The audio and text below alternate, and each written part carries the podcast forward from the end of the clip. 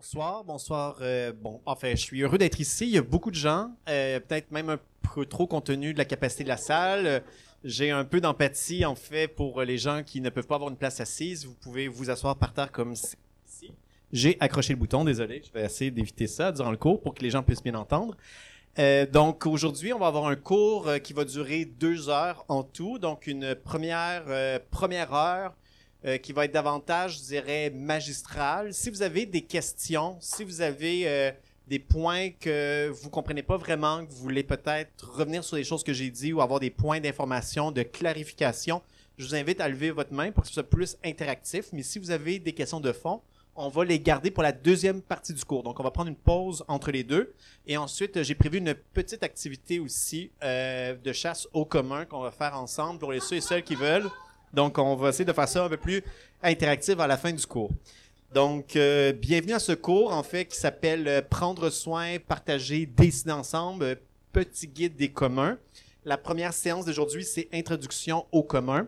Euh, donc, je me présente, Jonathan Durand-Folco, je suis professeur à l'Université Saint-Paul, qui est basée à Ottawa. C'est une toute petite université de 1500 étudiants et étudiantes. Euh, j'habite euh, encore à Montréal, j'ai un pied à terre, mais j'habite du côté aussi de Gatineau. Donc, euh, c'est ça. Donc, je suis heureux d'être ici avec vous aujourd'hui.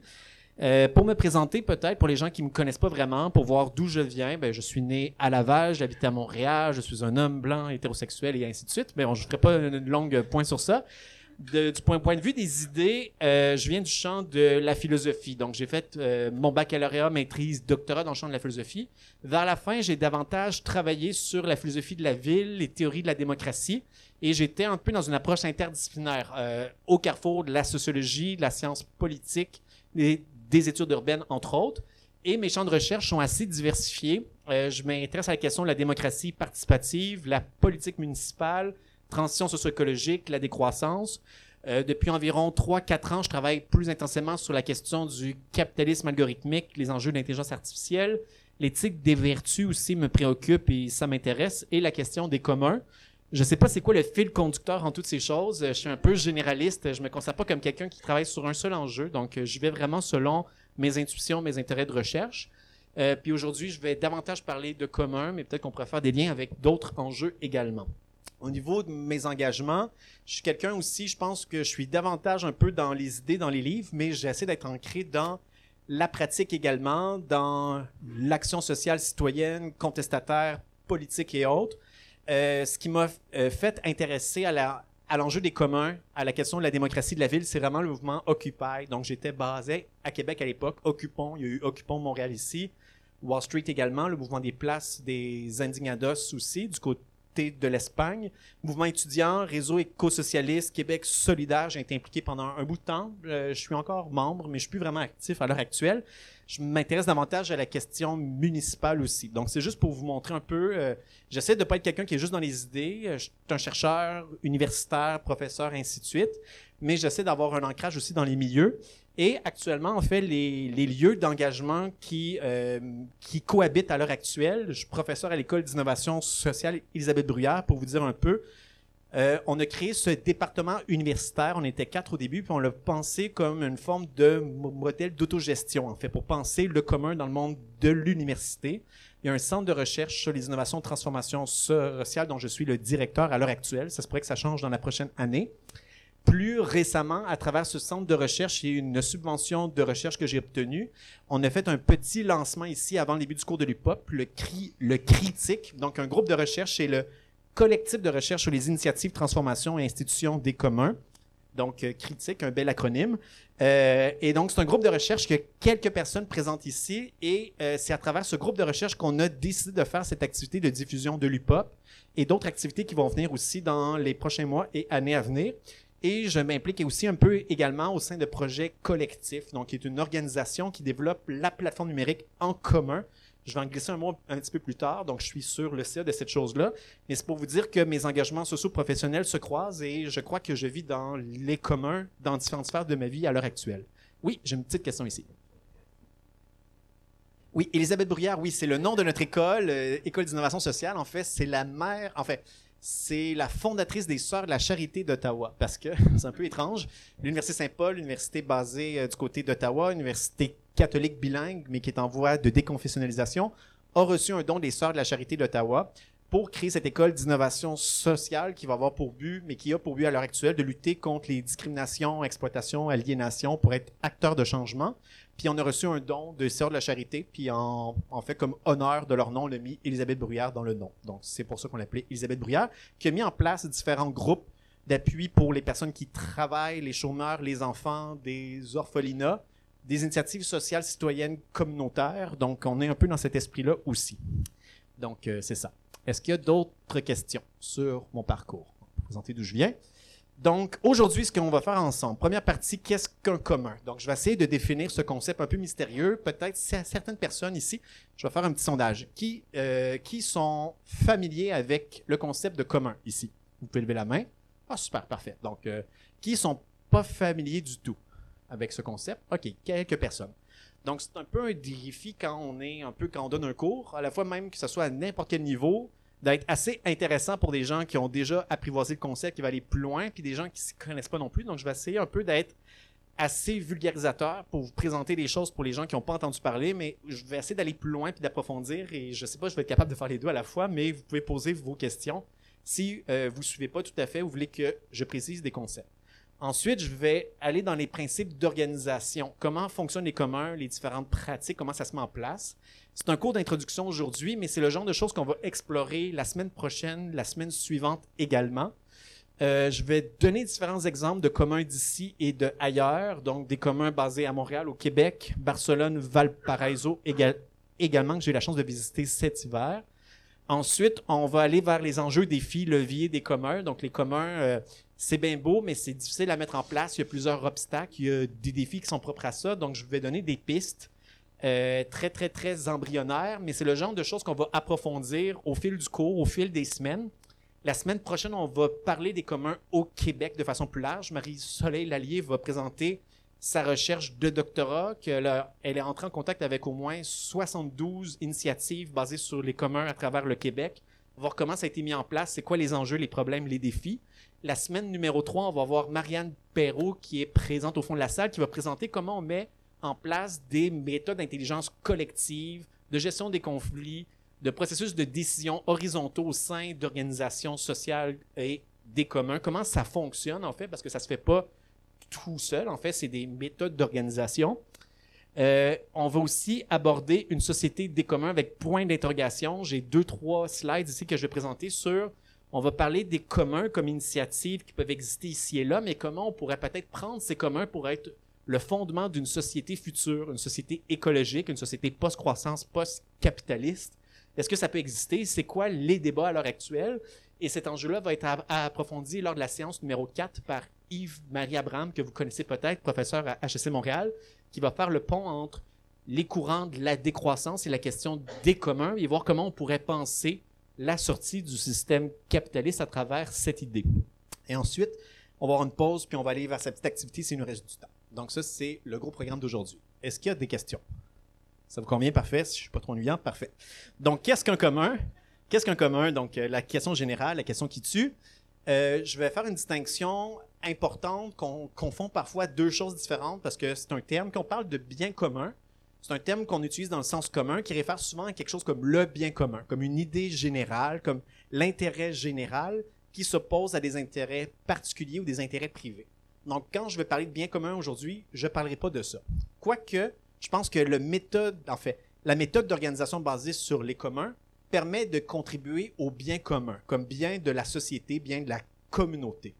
Donc, quand on parle de bien commun dans la littérature scientifique, académique, politique, on parle par exemple que le gouvernement, l'État, la municipalité doit agir selon le principe du bien commun. Donc, c'est le genre de choses qu'on parle, en fait, qui existe, ce qui n'est pas toujours le cas. C'est plus un idéal de quelque chose qu'on peut observer sur le terrain. Mais, en fait, quand on parle de commun avec un S, souvent, comme en anglais, le terme c'est commons, les communs. De quoi on parle, c'est des modèles de gestion collective de ressources partagées. En fait. C'est comment on gère des choses ensemble. Et ces choses-là sont extrêmement diverses. Ça peut être des biens matériels, immatériels, en milieu urbain, en milieu rural. Ça peut être des choses qui sont à petite échelle, à grande échelle aussi. Donc, on va davantage parler des communs ici dans ce deuxième sens. Les communs, j'en donne ici différents types d'exemples. Wikipédia, vous connaissez peut-être, qui est un grand commun numérique qui est co-construit, co-créé par des millions d'utilisateurs et utilisatrices à travers le monde.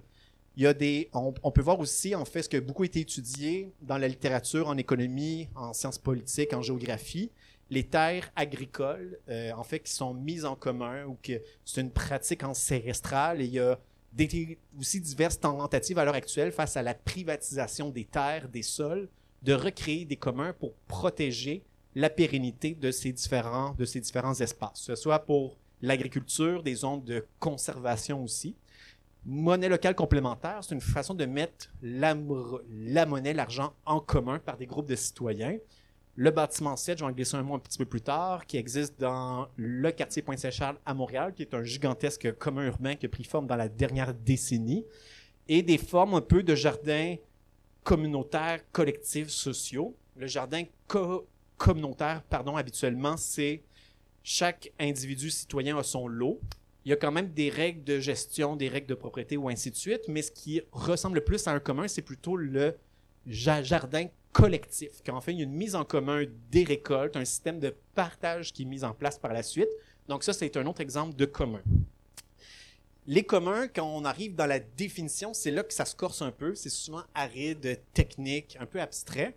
Donc, il y a une définition qui se trouve dans le dictionnaire des biens communs ici, qui définit les communs comme étant des ensembles de ressources en, euh, pardon, qui sont en accès partagé et, collectivement gouverné au moyen d'une structure de gouvernance assurant une distribution des droits et des obligations entre les participants au commun, qui sont appelés des commoners en anglais, et visant à l'exploitation ordonnée de la ressource permettant sa reproduction dans le long terme. Donc, c'est une longue définition dictionnaire ici.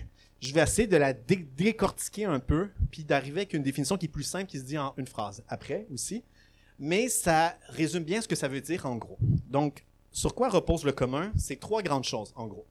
Le commun, on va dire parfois l'eau c'est un commun, l'éducation c'est un commun ou ainsi de suite. En fait, c'est plus compliqué que ça parce que l'éducation on peut considérer comme un bien commun, mais ça peut être privatisé. Même chose pour l'eau, par exemple. Même chose pour la terre, même chose pour plein de choses. Tout peut être mis en commun ou peut être privatisé ou gouverné par une entité comme un gouvernement, en fait, avec une gestion centralisée. Donc, le commun n'existe pas en soi. Il faut qu'il y ait trois choses.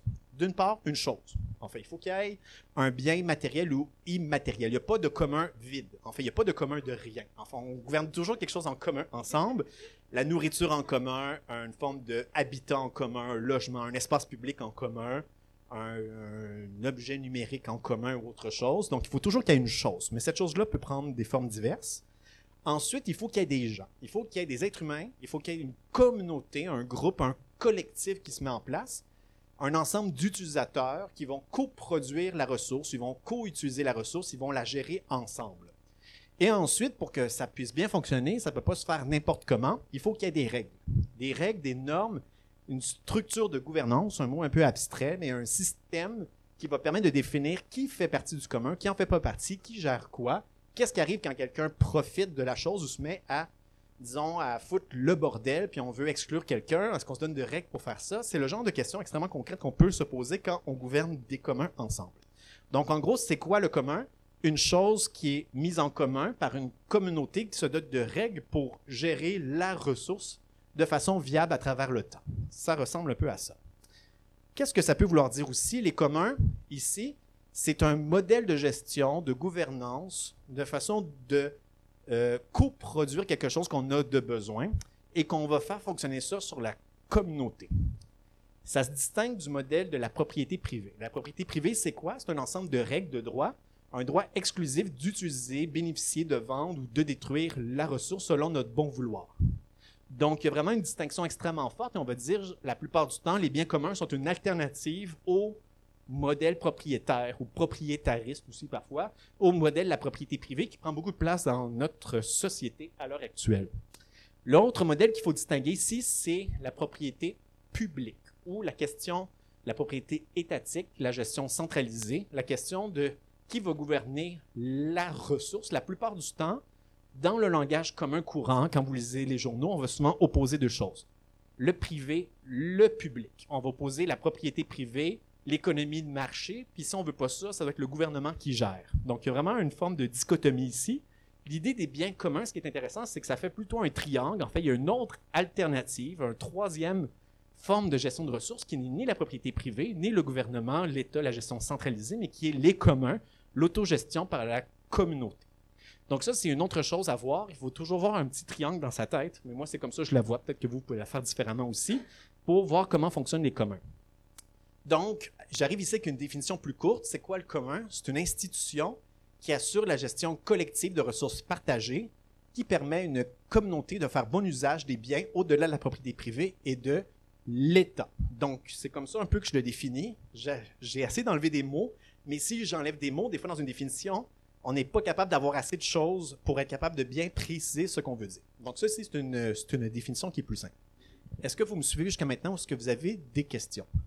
Ça va? Peut-être au fond ici, une petite question. Peut-être on a un micro plus, puis je peux. Oui, vous pouvez y aller. Oui, super. Je vais pouvoir la répéter.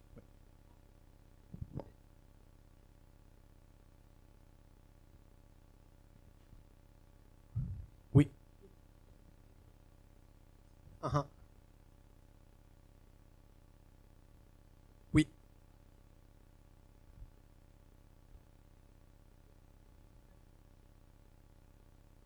C'est intéressant. Donc, pour ceux, est-ce que vous avez entendu au fond, peut-être que je peux le répéter, la question porte sur la question de, il y a toute une série d'initiatives ici, même au Canada ou dans différents pays à travers le monde, la Nouvelle-Zélande notamment, l'Australie, des pays en Amérique du Sud aussi.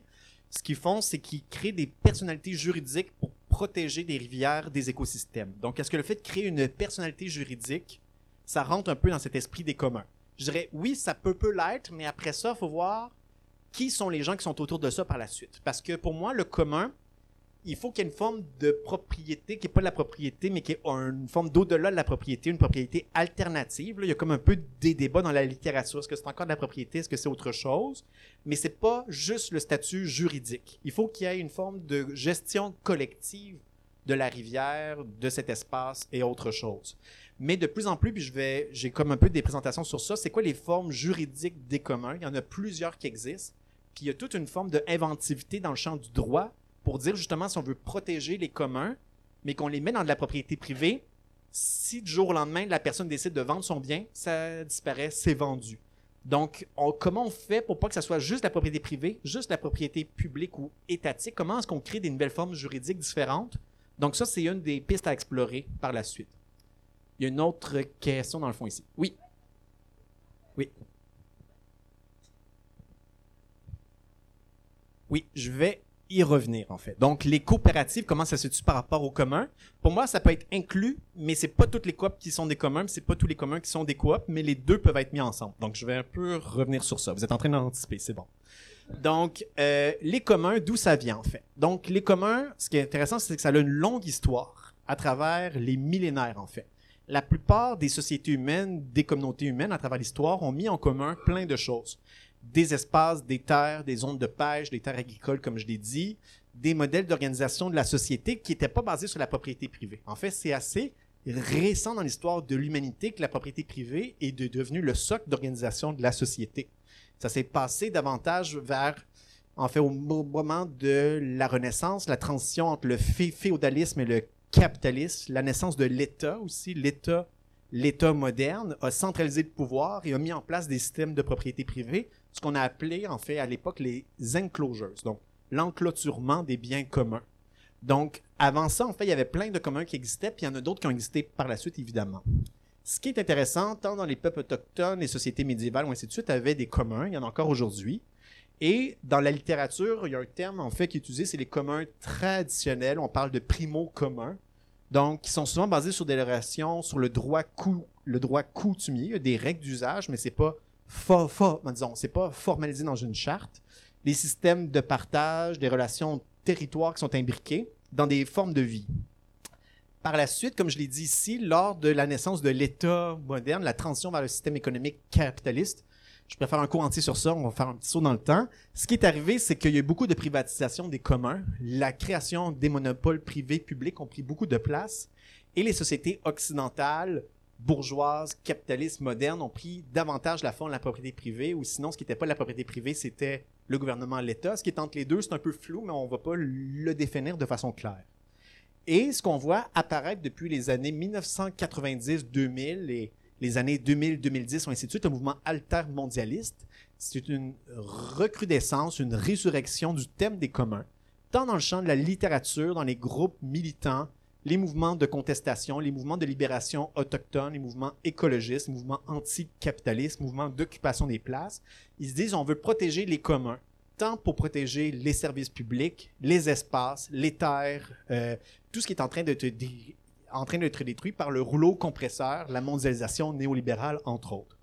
Et c'est une forme d'organisation qui peut être expérimentée à travers des initiatives citoyennes, des projets collectifs, des nouvelles formes euh, d'organisation, de coopératives, de formes autogérées, ou ce qu'on appelle aussi dans certains coins de la France les ZAD, les zones à défendre ou ainsi de suite. Il y a plein d'organisations qui prennent la forme de communs. Donc, les communs, en fait, ça peut prendre différentes formes, mais il y a toute une, en fait, un pan de la littérature qui cherche à bien catégoriser qu'est-ce qu'on entend par par des communs. Là, j'ai dit ici des communs traditionnels, des communs culturels aussi. Parfois, on peut dire des visions du monde, des façons de faire, des pratiques euh, musicales. Ici au Québec, on a des centres d'artistes autogérés aussi. On peut définir des communs urbains, des communs numériques, des communs sociaux, pardon, comme des réseaux d'entraide, des monnaies locales complémentaires. Et on pourrait, pourrait continuer la liste. En fait, ça pourrait devenir une, une genre de grande liste d'épiceries et le problème, d'après moi, c'est qu'il ne faut pas définir le commun avec dire voici le nombre de communs qui existent, puis on ferme la liste. C'est une liste qui est ouverte.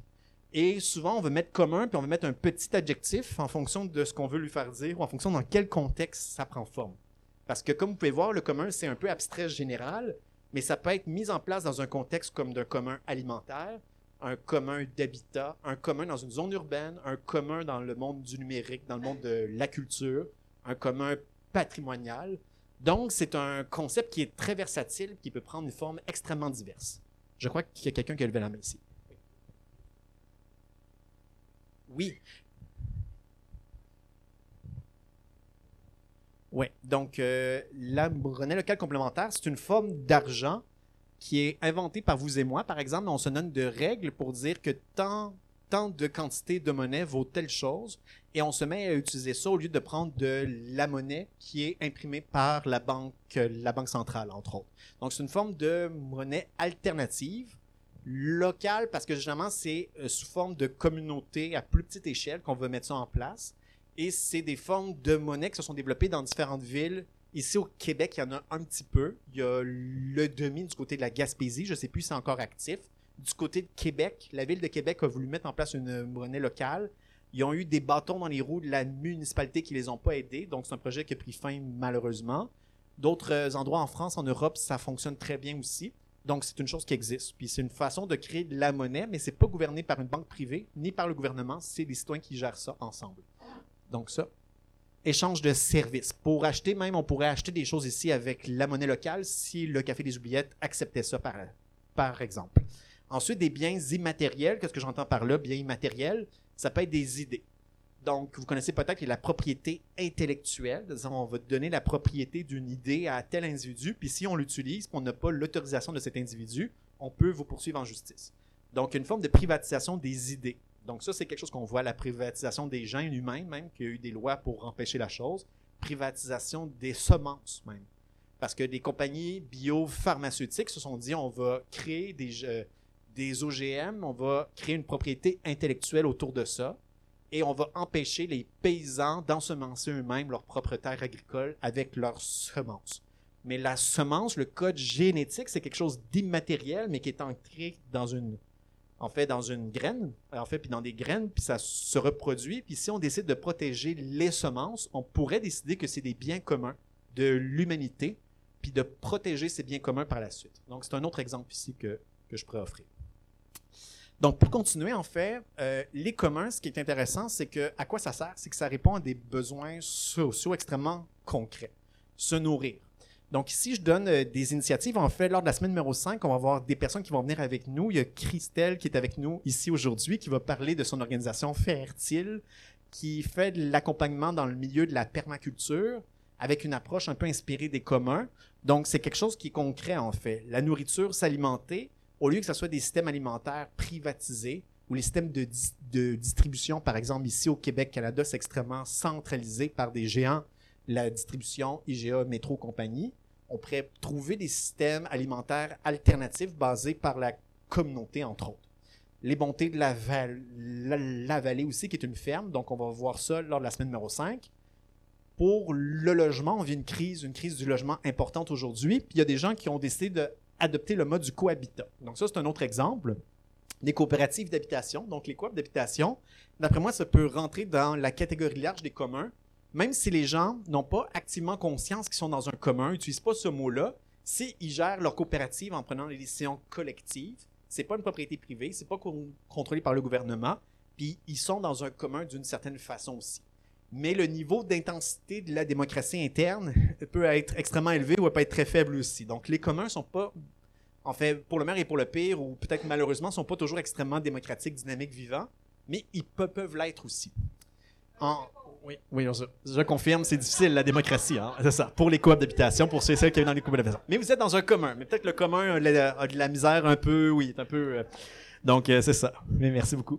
Après ça, quand, on se soigne, donc euh, arborescence par exemple, qui va, il va y avoir quelqu'un d'arborescence qui va venir lors de la semaine numéro 5, accompagnement santé mentale dans les groupes communautaires, les coopératives de santé qui commencent à être de plus en plus créées, médicaments, donc on a eu toute la grande pandémie de COVID-19, c'était des géants, la privatisation des problèmes avec ça. Est-ce qu'on peut créer des médicaments en commun, en fait? Donc, ça, c'est une des choses qui se font à l'heure actuelle. Apprendre. Donc, Projet Collectif, qui est une organisation qui a été lancée dans la dernière année, qui a lancé la plateforme numérique En commun, qui est un outil numérique pour se connecter les uns avec, avec les autres, mais aussi pouvoir partager des idées, des connaissances, documenter ce qui se passe. Donc, ça, c'est une forme de commun numérique d'apprentissage, d'après moi des réseaux sociaux alternatifs, mastodontes. Il va peut-être en avoir d'autres qui vont être créés. Mais quand on se bat contre les géants du numérique, c'est une autre paire de manches. Je ne vais pas approfondir sur ça, mais c'est très, très, très difficile. Donc, ici, j'ai énuméré un peu c'est quoi les communs de façon large. Maintenant, ce que je vais essayer de montrer, c'est les principes d'organisation des communs.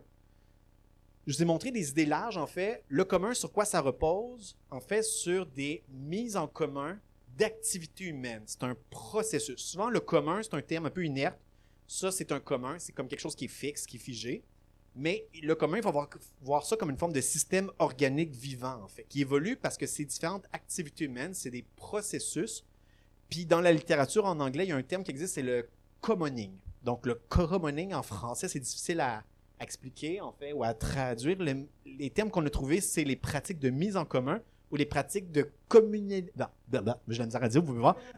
communalisation. Donc on met en commun des choses puis c'est en mettant en commun les choses par des méthodes de prise de décision, par différentes activités de coproduction, de gestion de conflits, on va utiliser la chose en commun, la ressource en commun ensemble. Et c'est ça qui fait vivre le commun. Donc, il faut voir le commun comme quelque chose de dynamique, de vivant. Et parfois, les pratiques de commoning peuvent être plus effritées, plus difficiles, comme dans les coops d'habitation dans certains contextes, où les pratiques de commoning, dire, ça manque un petit peu de vie, ça manque un peu de vigueur, de difficulté, les gens participent pas tous sur un pied d'égalité, c'est compliqué mais c'est sur ça que repose le commoning ultimement. S'il n'y a pas de mise en commun par des gens, par des groupes qui mettent en commun la chose ensemble, le commun va disparaître, s'effriter, mourir, disparaître ou autre chose. Le commun, en fait, là, je prends ici un extrait du livre de Pierre Dardot et Christian Laval qui ont écrit Nous parlerons ici d'agir commun pour désigner le fait que des hommes s'engagent ensemble, les hommes ou les humains, ici c'est les hommes, ensemble dans une même tâche et, produisent en agissant ainsi des normes morales et juridiques qui règlent leur action. Au sens strict, le principe politique du commun s'énoncera dans ces termes. Il n'y a d'obligation qu'entre ceux qui participent à une même activité ou à une même tâche. Ce qu'on entend par là, en fait, c'est que les pratiques de mise en commun, de commoning, c'est une activité, et en participant au commun, on se dote de règles ensemble et on s'oblige mutuellement à prendre soin du commun. En fait, donc, c'est un ensemble de droits, mais ça implique des formes de responsabilité individuelle et collective qu'on a à co-gérer la ressource ensemble. Et c'est par activité, donc on va participer ensemble à la vie du commun. Ça va nous obliger à en prendre soin. Donc, ça va être un ensemble de droits, d'accès, d'usage, de gestion, mais aussi des responsabilités qui vont être liées à ça. Et cet agir en commun, cette pratique de communalisation, c'est ça qui va faire vivre cette entité. S'il n'y a pas de pratique de commoning, d'agir commun, il n'y a pas de commun du tout. Donc, on peut voir ici, c'est quelque chose qui est dynamique, qui est vivant. Est-ce que vous avez des questions sur ça? Bon, c'est peut-être un peu abstrait. Oui, Bruno. La bonne veille autogestion. En fait, c'est très proche. Je dirais que c'est presque la même chose. L'autogestion, ça a été un concept euh, très, très utilisé dans les mouvements contestataires, anticapitalistes, socialistes, ouvriers dans les années 50, 60, 70. C'est disparu du langage courant un peu plus. Ça revient beaucoup. Je dirais même jusqu'à dire que l'autogestion, puis dans, dans, leur livre, Pierre Dardot, Christian Laval parle un peu justement des liens. Est-ce que dans le mouvement du socialisme autogestionnaire, il y a des formes de commun qui émergent, puis pour eux, ils disent oui, en fait. Donc, c'est un autre terme pour décrire ce qui se passe. Autogestion, ça fait référence au modèle. On se dote de nos propres règles pour gérer ensemble la chose qu'on partage. Pour moi, la gestion fait partie du commun, en fait. Mais le commun, des fois, c'est ça, il y a d'autres termes, peut-être qu'il y a quelque chose qui a une connotation qui est différente un peu. Puis il y a des dimensions du commoning, puis des gens qui étudient les communs qui ne sont pas utilisés dans le champ de l'autogestion. Donc je dirais que le commun peut être élargi un peu plus ce champ de réflexion d'activité, mais essentiellement autogestion, commun, même combat. Donc, euh, je dirais ça ici. Oui.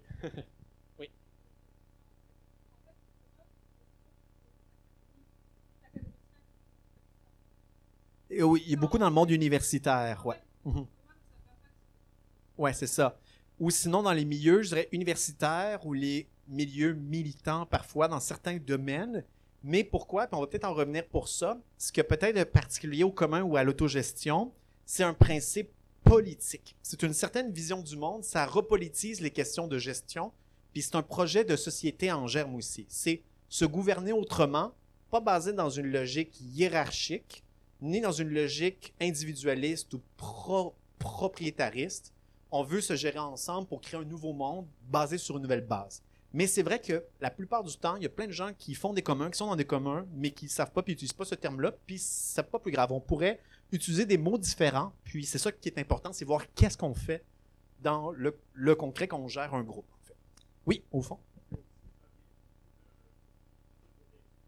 La commune de Paris, ce qui est intéressant, la commune, c'est une forme d'organisation de la ville, la commune, la municipalité, mais il faudrait voir parce que dans cette époque-là, dans cette effervescence, dans cette insurrection de la Commune de Paris, ils ont mis en place des méthodes d'organisation du travail, notamment des prises de décision de démocratie directe, participative, et les termes des communs se retrouvaient. Mais le terme de commune fait plus référence à, disons, ici, on ferait la commune de Montréal. Donc, c'est comment on gouverne Montréal comme un grand commun gigantesque. Et Pierre Dardot et Christian et Christian Laval vont dire les communs, c'est la plupart du temps dans le champ économique, social, on gère des choses ensemble. Quand on rentre dans le terrain politique, institutionnel, on transforme le gouvernement, l'État centralisé en commune. Puis la commune, c'est quelque chose qui est différent du commun, mais qui est proche aussi, même au niveau du mot, en fait. Oui, je vois beaucoup de questions. Oui, vous pouvez y aller. Je vais y revenir plus tard à la fin. Oui, la question, et c'est une très bonne question. L'État, est-ce qu'il faut l'abolir ou pas? Je vais y revenir. Les gens qui sont dans les communs, euh, ils sont pas tous sur le même pied. Des... En fait, ils ont, des visions différentes, mais c'est une très très bonne question. Je veux pas la repousser, on va la traiter plus tard. Les communs, c'est basé sur quoi? Je dis, c'est des pratiques de communing. C'est aussi basé sur des idéaux, des valeurs éthiques, dont la valeur de partage, par opposition à la propriété privée exclusive ou une vision strictement individualiste l'idée du prendre soin, du care, en fait. Donc, prendre soin les uns des autres, prendre soin du monde, des écosystèmes, du monde commun. Principe de participation, de décision collective, de co-gestion, d'autogestion, gestion participative, de sociocratie.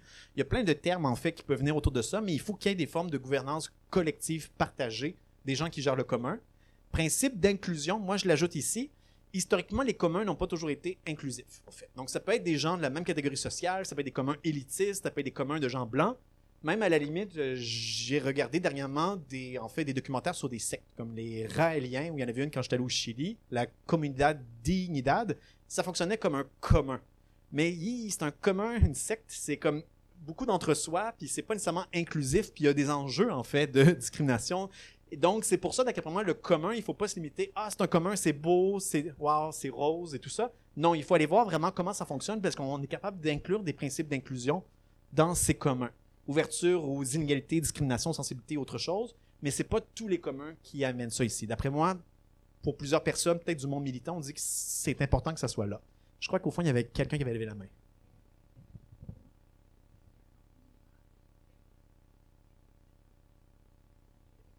Très bonne question. On peut pas être seul. Je pense que c'est deux. Je pense que ça serait deux. Logiquement, seul, ça peut pas. Deux, mais deux, c'est un petit commun, c'est un commun, une diade. Donc, il faudrait être un, un trio, quatuor. Mais je pense pas que, même dans la littérature, c'est une très bonne question. Ça a l'air. Je pense que personne dans la littérature faut être plus qu'un. C'est ça, ouais. Ouais, mais. mais. je-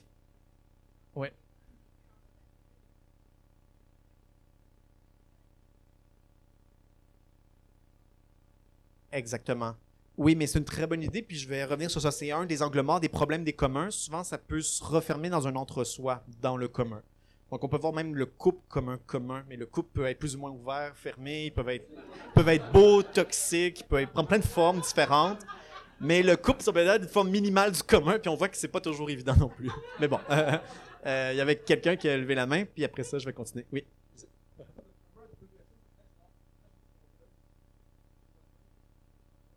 Partage d'outils, oui, c'est ça. Partage d'outils, d'objets matériels, puis il y a des exemples de communs comme ça, entre autres.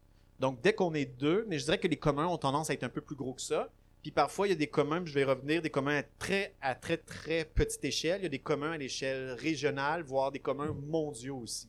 Donc, ça peut aussi se, se déployer à différentes échelles. Autre principe, le principe de soutenabilité, bon, de durabilité, mais le mot développement durable, pour diverses raisons, je trouve qu'il est un peu biaisé, évidemment.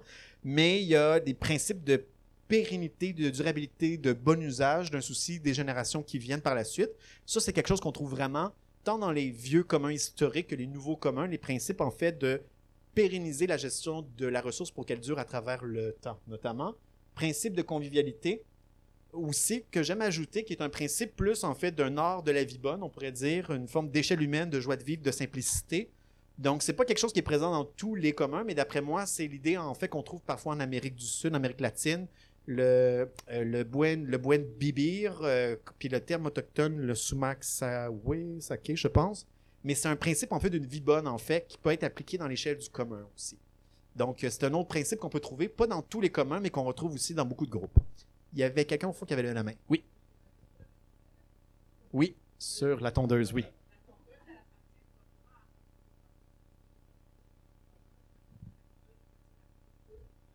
Ça, c'est intéressant. En fait, euh, il peut y avoir dans un commun des formes résiduelles de propriété privée, mais le système de règles de gestion de gouvernance fait en sorte qu'il y a des droits d'usage qui priment sur le droit de propriété. Fait que même si peut-être quelqu'un, on reste officiellement, juridiquement, le propriétaire de sa tondeuse, de son char, de sa piscine ou de, de sa cour arrière, si on la prête à d'autres et on se donne de règles collectives sur qui a droit à avoir accès à quand, comment, ça fait qu'on met en commun des objets qui appartenaient à la sphère privée, mais juridiquement, ça reste encore une propriété privée. Fait qu'on voit que les communs, parfois, ils peuvent empiéter, ils peuvent se combiner sur la propriété privée, publique ou autre aussi. Donc ça, c'est une autre chose qu'on peut voir. Oui. Bon, moi,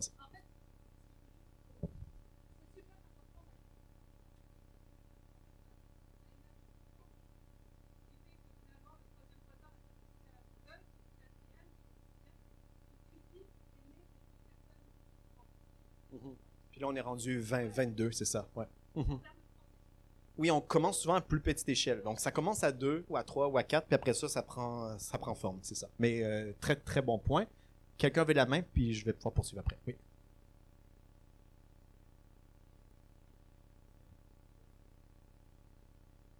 On peut, on peut limiter, oui. Donc, je vais peut-être revenir sur ça. C'est un critère de viabilité de certains types de communs. Par exemple, dans les communs numériques ou les communs virtuels ou autre chose, comme Wikipédia, ben, en fait, il y a des règles pour éditer des choses. C'est pas n'importe qui ou quand il y a des conflits, il y a des systèmes, mais en principe, c'est des communs ouverts. N'importe qui, en principe, peut contribuer pour avoir accès à ça, s'il a accès au web ou, ainsi de suite. Il y, a, il des enjeux internes dans la démocratie de Wikipédia, on pourrait dire, mais tout le monde a accès.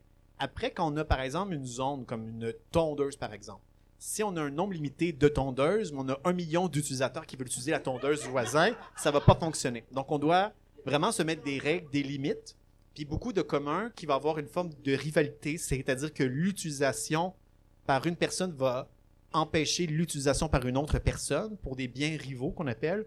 Ce genre de choses-là, il faut qu'on se dote justement de règles pour pas que ce soit n'importe qui qui participe au commun. Donc, les communs sont, on va dire, par définition, c'est ouvert à n'importe qui, tout le monde. Souvent, c'est le cas, mais pas tout le temps. Puis, il faut voir comment assurer la viabilité, justement, de la chose, entre autres.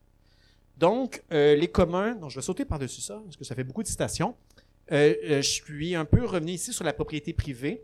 La distinction, je voulais un peu revenir sur ça, justement.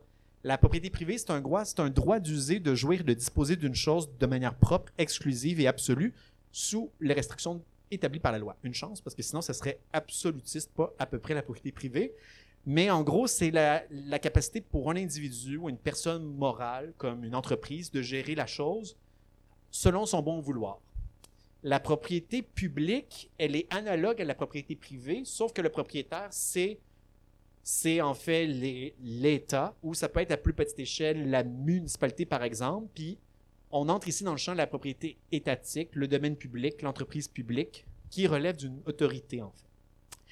L'idée de droit commun, en fait, de, bien commun et de droit commun, là, il y a des débats entre les deux, euh, entre différents camps. Il y a des gens qui vont dire que la propriété collective, c'est un commun. Des gens qui vont dire que le commun, pour être un vrai, vrai, vrai commun, c'est au-delà de la propriété même. Parce que la propriété collective, comme si vous avez une coopérative, par exemple, vous pouvez à la limite décider de la vendre puis de faire autre chose avec, et c'est pas tout à fait un commun. Il faudrait inventer une nouvelle catégorie qui va au-delà de la propriété collective. Sauf que pour moi et pour d'autres, en fait, c'est peut-être trop restrictif. Ici, on se met à, faire trop, on pourrait dire, la fine bouche, à dire, toi, tu es un commun pur, on veut plus en avoir beaucoup, en fait.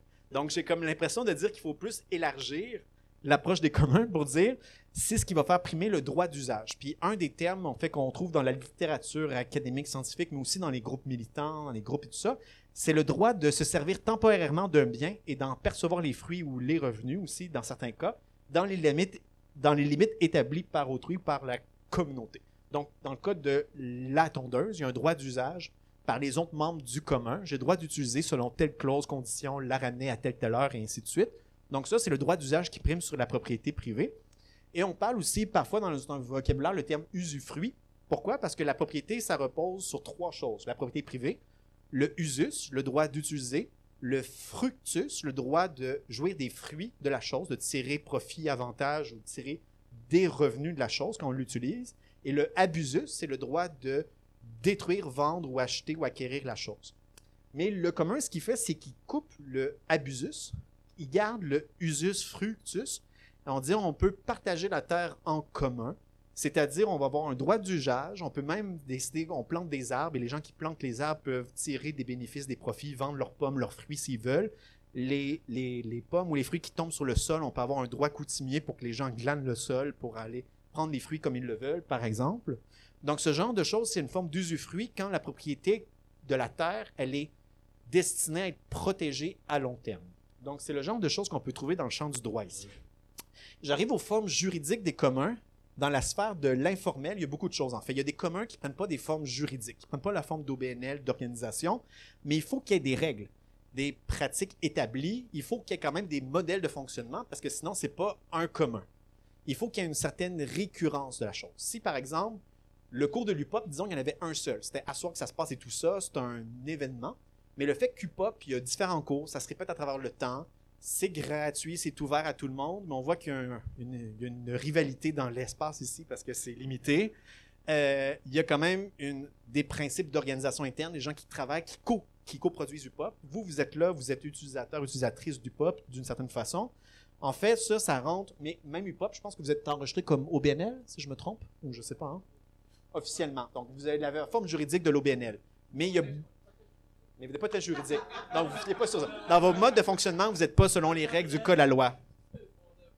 Vous avez peut-être des habitudes, une culture organisationnelle. Vous êtes, entre les deux ici, dans la zone ici. Parfait, super.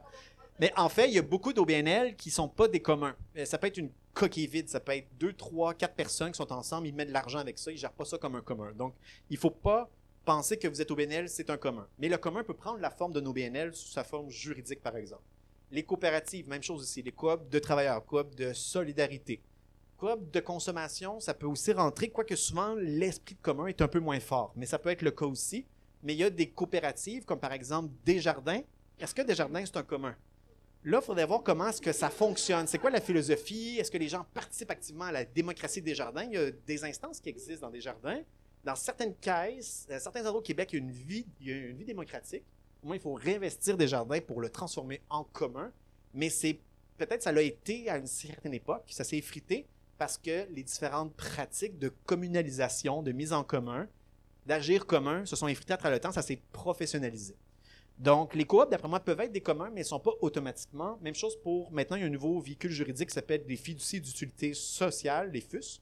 Ce pas des fiducies privées, mais c'est des fiducies qui permettent de pérenniser, par exemple, soit des données numériques, le sol. Et là, on se met à dire, par exemple, on pourrait devenir collectivement les copropriétaires, entre guillemets, du sol, mais avec un conseil de fiduciaires dont le but, en fait, est ancré dans une mission à long terme et après ça, euh, la fiducie est obligée de veiller à cette obligation de pérennité à travers le temps long. Donc, par exemple, actuellement, il y a un cas que je suis un peu impliqué par la bande un peu. Il y a le site Louvain-Est.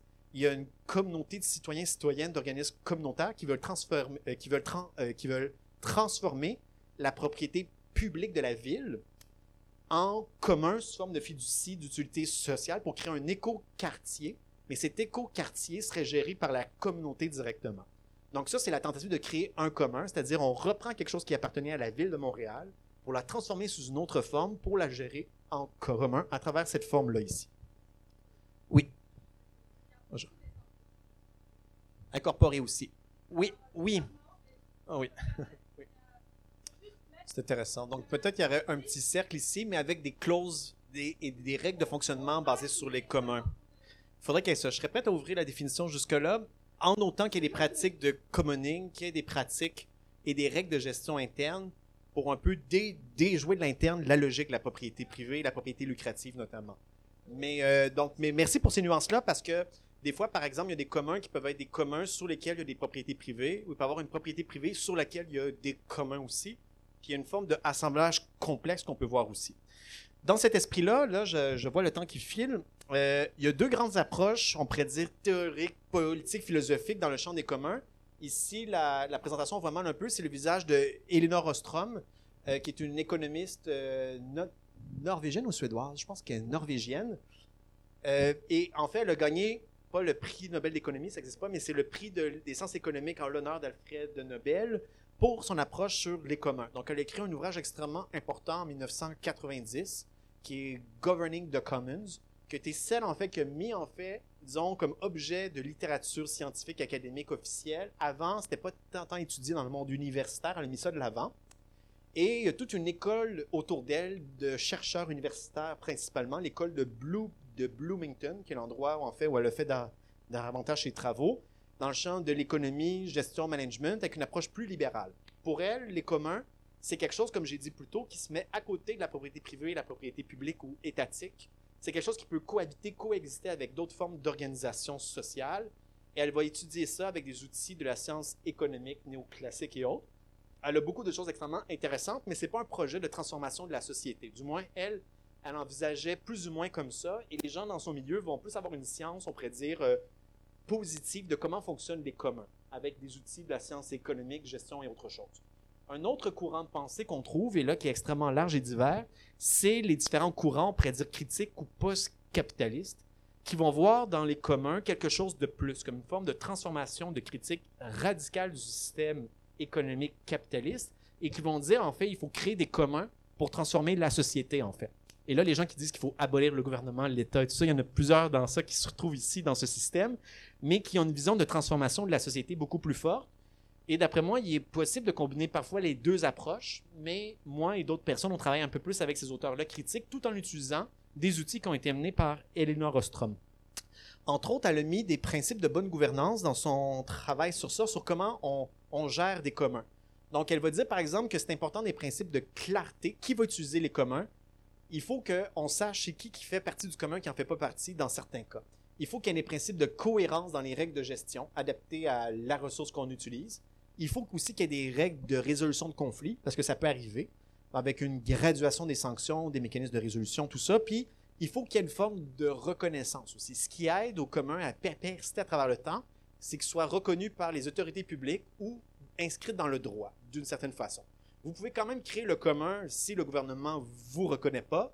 Le problème, si du jour au lendemain, il décide de vous écraser ou qu'une compagnie décide de vous acheter ou vous mettre des bâtons dans les roues, ça va être un peu plus difficile par la suite.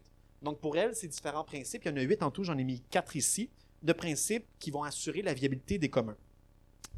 Chose ici pour l'économie sociale solidaire, en fait, donc les coopératives, les OBNL. Pourquoi ça fait partie des communs, ça n'en fait pas partie? Pour moi, c'est deux choses différentes, mais qui se croisent.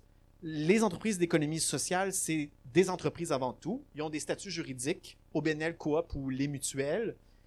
Puis la relation au système capitaliste, dans le système actuel, comment c'est institutionnalisé au Québec, c'est vu comme un tiers secteur de l'économie à côté de l'économie privée marchande et l'économie publique.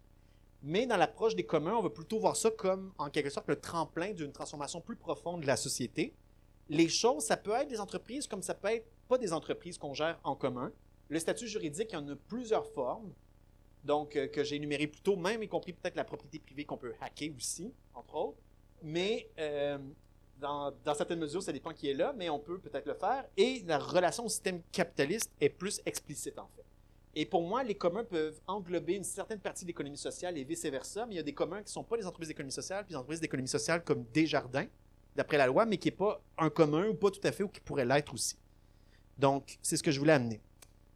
Avant d'aller dans les cas concrets, j'arrive ici, les initiatives locales citoyennes. Euh, en fait, je pense que les communs, ce qui est intéressant, c'est que c'est un mot qui n'est pas si utilisé au Québec, euh, qui est de plus en plus utilisé, par contre, par plus en plus de gens, mais c'est capable de tisser des ponts entre des initiatives locales citoyennes, le champ, comme je l'ai dit, de l'économie sociale et solidaire, des organismes communautaires, des projets collectifs de transition, des mouvements sociaux, des projets de société post-capitaliste, de l'expérimentation concrète vers autre chose aussi.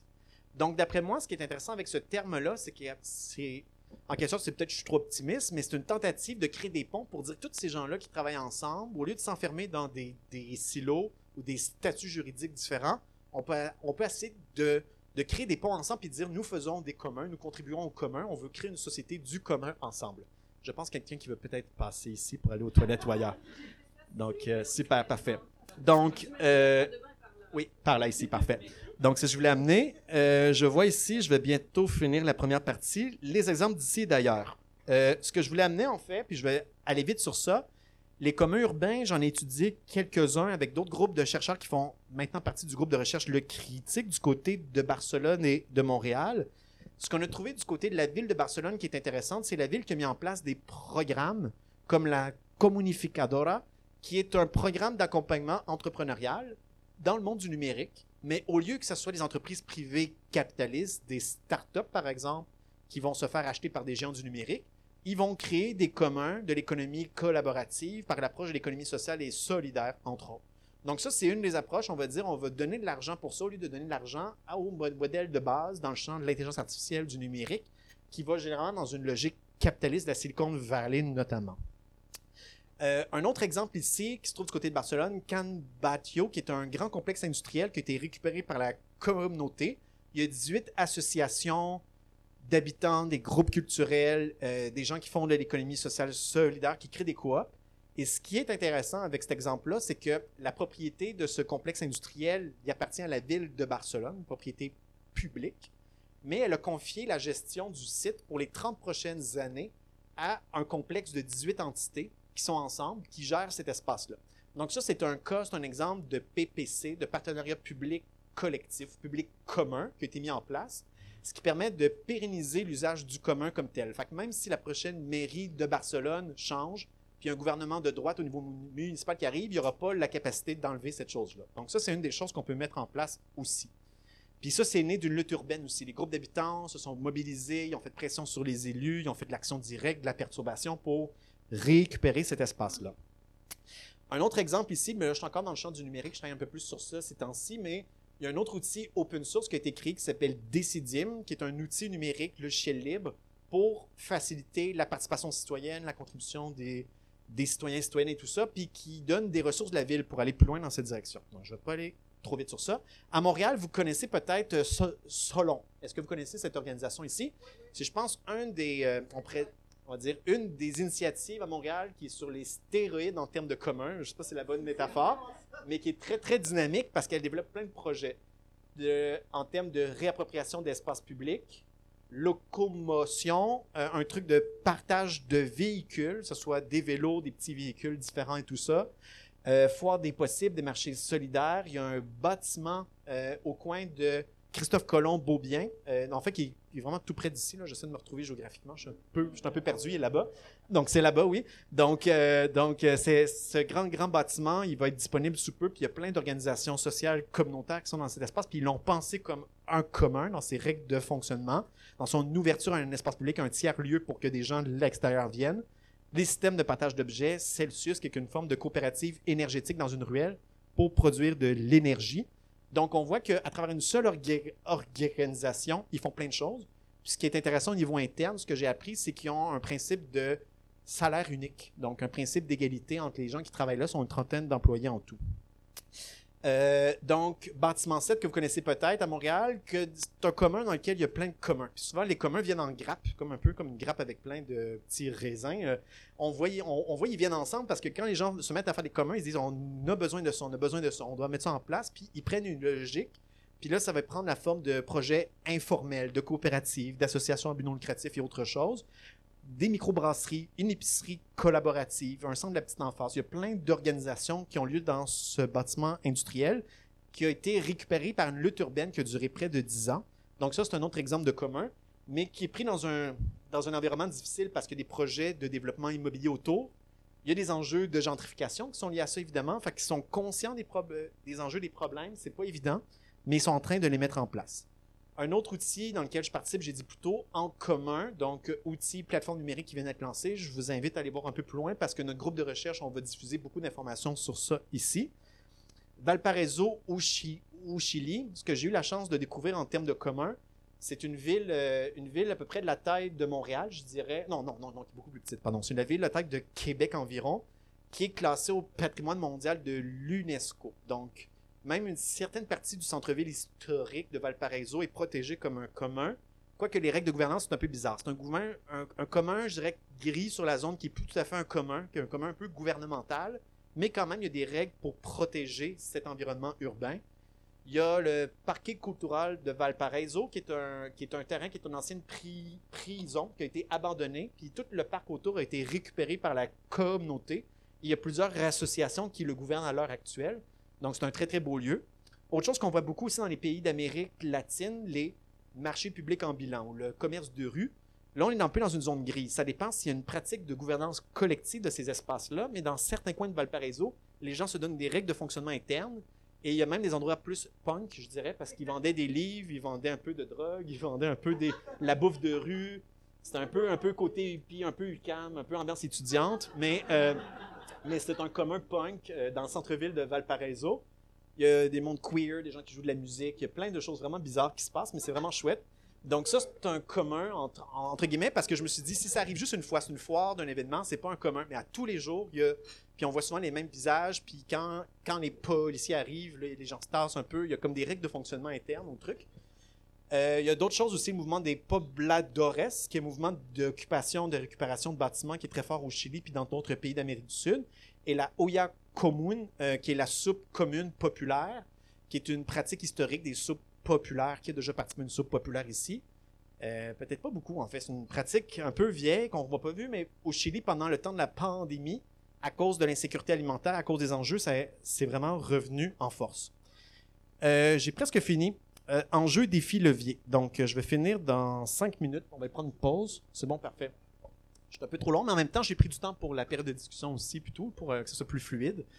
Donc, l'enjeu de vocabulaire, comme je l'ai dit, les communs, un des problèmes, c'est que c'est pas si utilisé comme terme. Fait que moi, je suis pas quelqu'un qui est très strict sur ça. Je me dis, si vous appelez ça du collectif ou euh, vous appelez ça de la mise en commun ou du faire ensemble ou du décider ensemble ou de l'autogestion. euh, on peut prendre plein de termes, mais si on, sait ce qu'on fait ensemble, puis qu'on est dans une approche basée sur les communs, euh, on peut, on peut s'entendre puis trouver des liens entre ces différentes choses. Donc, c'est comme je l'ai dit, de plus en plus, milieu universitaire académique, c'est pas tout le monde qui connaît les communs, ça commence à se faire une place. Milieu militant, pas tous les milieux évidemment, mais ça commence à prendre place.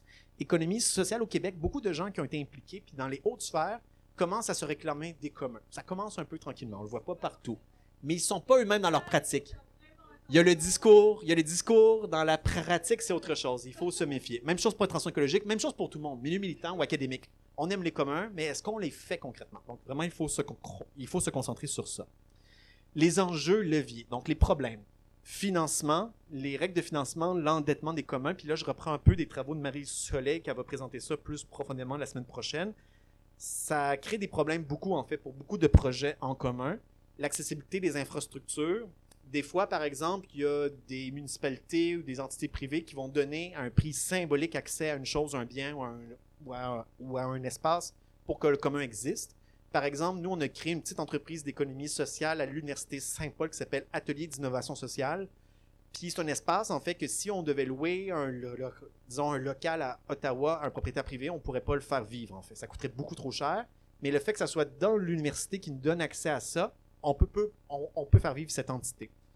Un autre enjeu, encore là, les communs, ils évoluent pas en vase clos. On vit dans un monde capitaliste, donc les impératifs de concurrence, de productivité, les formalités, les procédures, le fait que si on veut vendre des choses, mais on est à côté de quelqu'un qui va pas avoir les mêmes règles au niveau du souci environnemental, de justice, d'équité, tout ça, la concurrence est très forte. Puis, en termes d'adaptation, les différentes institutions ne sont pas toujours accueillantes et ne comprennent pas vraiment qu'on parle de commun. Ils disent, c'est quoi cette chose-là? Donc, il faut voir comment on peut transformer les choses. Donc, les éléments euh, qui jouent au niveau de comment on crée des communs, souvent on va demander la permission, mais il faut aller plus vers un mode de spontanéité, de faire les choses par nous-mêmes sans sans demander la permission. Si on se trompe, les gens sont pas d'accord. Oh, excusez-moi, on savait pas qu'on pouvait pas faire cette chose-là. Donc, une scène, une scène délinquance, hacker un peu, des choses comme ça. Donc, avoir une approche un peu de, de déjouer les règles du jeu, ça peut être une des approches pour se lancer. Il faut expérimenter des formes de gouvernance, de gestion collective différentes. Puis il manque de formation, mais il y en a de plus en plus qui se donnent sur la sociocratie, l'autogestion, la communication non violente, la permaculture. Il y a plein de, d'outils qui se développent dans plein de milieux pour dire comment est-ce qu'on gère ces espaces-là. Parce qu'à la petite école, l'école primaire, secondaire, et ainsi de suite, dans les écoles de gestion de commerce, ça commence même dans certains endroits, à enseigner des nouvelles méthodes de management collaboratif, mais souvent, ils ont enseigné une méthode de gestion très verticale, basée sur une approche euh, en qui est descendante.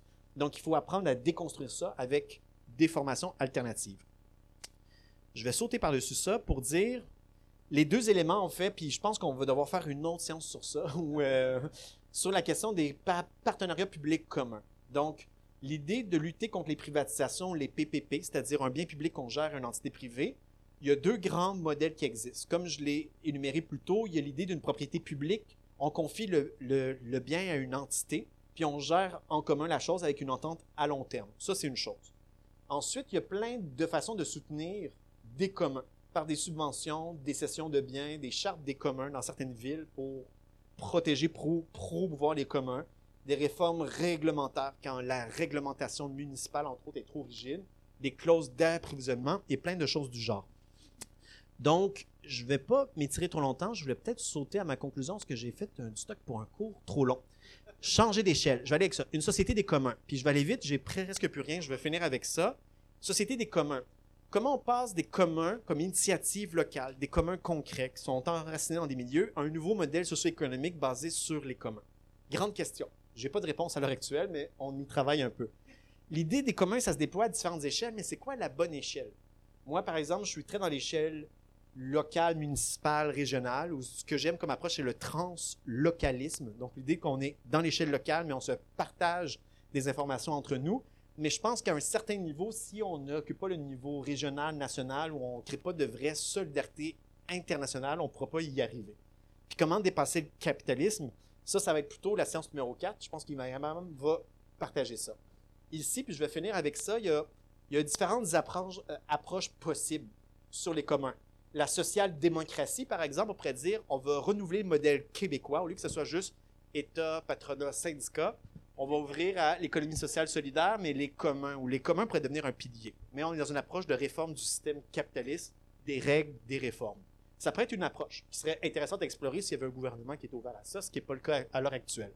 Municipalisme, je ne vais pas élaborer sur ça, mais l'idée par la réappropriation du pouvoir dans les villes, il y a beaucoup de courants du municipalisme dans les villes de Valparaiso que j'ai visité, Barcelone, Grenoble, ainsi de suite. Souvent, les gens qui sont dans cette approche-là adoptent l'approche des communs comme vision, et essaie de gérer autrement la ville. Il y a des difficultés, des complexités, mais ça se passe un peu, il y a des choses qui se font.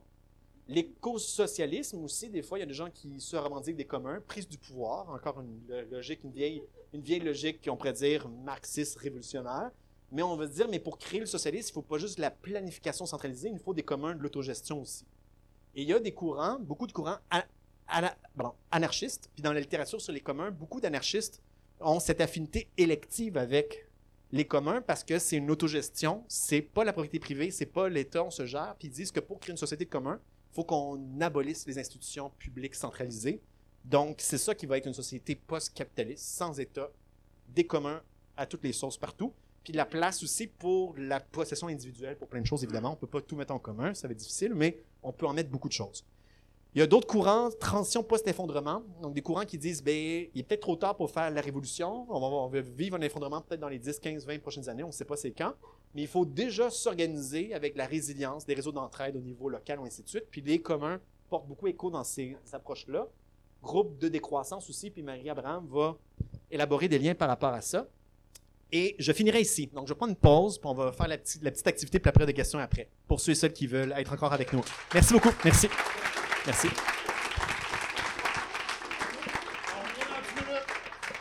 On revient dans 10 minutes. Donc, vous avez le temps de prendre l'air. Je prendrais peut-être une période de. Ah, merci, un beau petit café. Merci, merci. Donc, euh, peut-être une période de, de 10-15 minutes pour les questions. Mais après, je voudrais faire une petite activité, puis on revient avec, ça par la suite. Donc, est-ce qu'il y a des questions, commentaires, des réflexions? On avait peut-être plusieurs. Il y en a ici au fond. Euh, bonjour. Euh, dans le fond, euh, j'ai une question sur les coopératives. j'ai réfléchi avec une personne dans la salle ici, un, peu au processus de sélection des, coopératives dans un contexte de crise du logement. les coopératives, selon nos expériences communes, vont commencer, mais c'est des coopératives d'habitation là pour spécifier, vont commencer à, à, vraiment choisir les personnes en, selon des projets, selon des besoins particuliers ce qui crée une espèce d'élitisme euh, parce qu'on cherche vraiment des compétences particulières. Puis, euh, dans le fond, je me pose la question jusqu'à quel point euh, c'est encore dans l'esprit des communs de vraiment développer des demandes qui peuvent peut-être discriminer des personnes ou qui sont rendues vraiment difficiles, puis à quel point l'espèce de marché du logement vient influencer les communs dans un contexte de ce genre?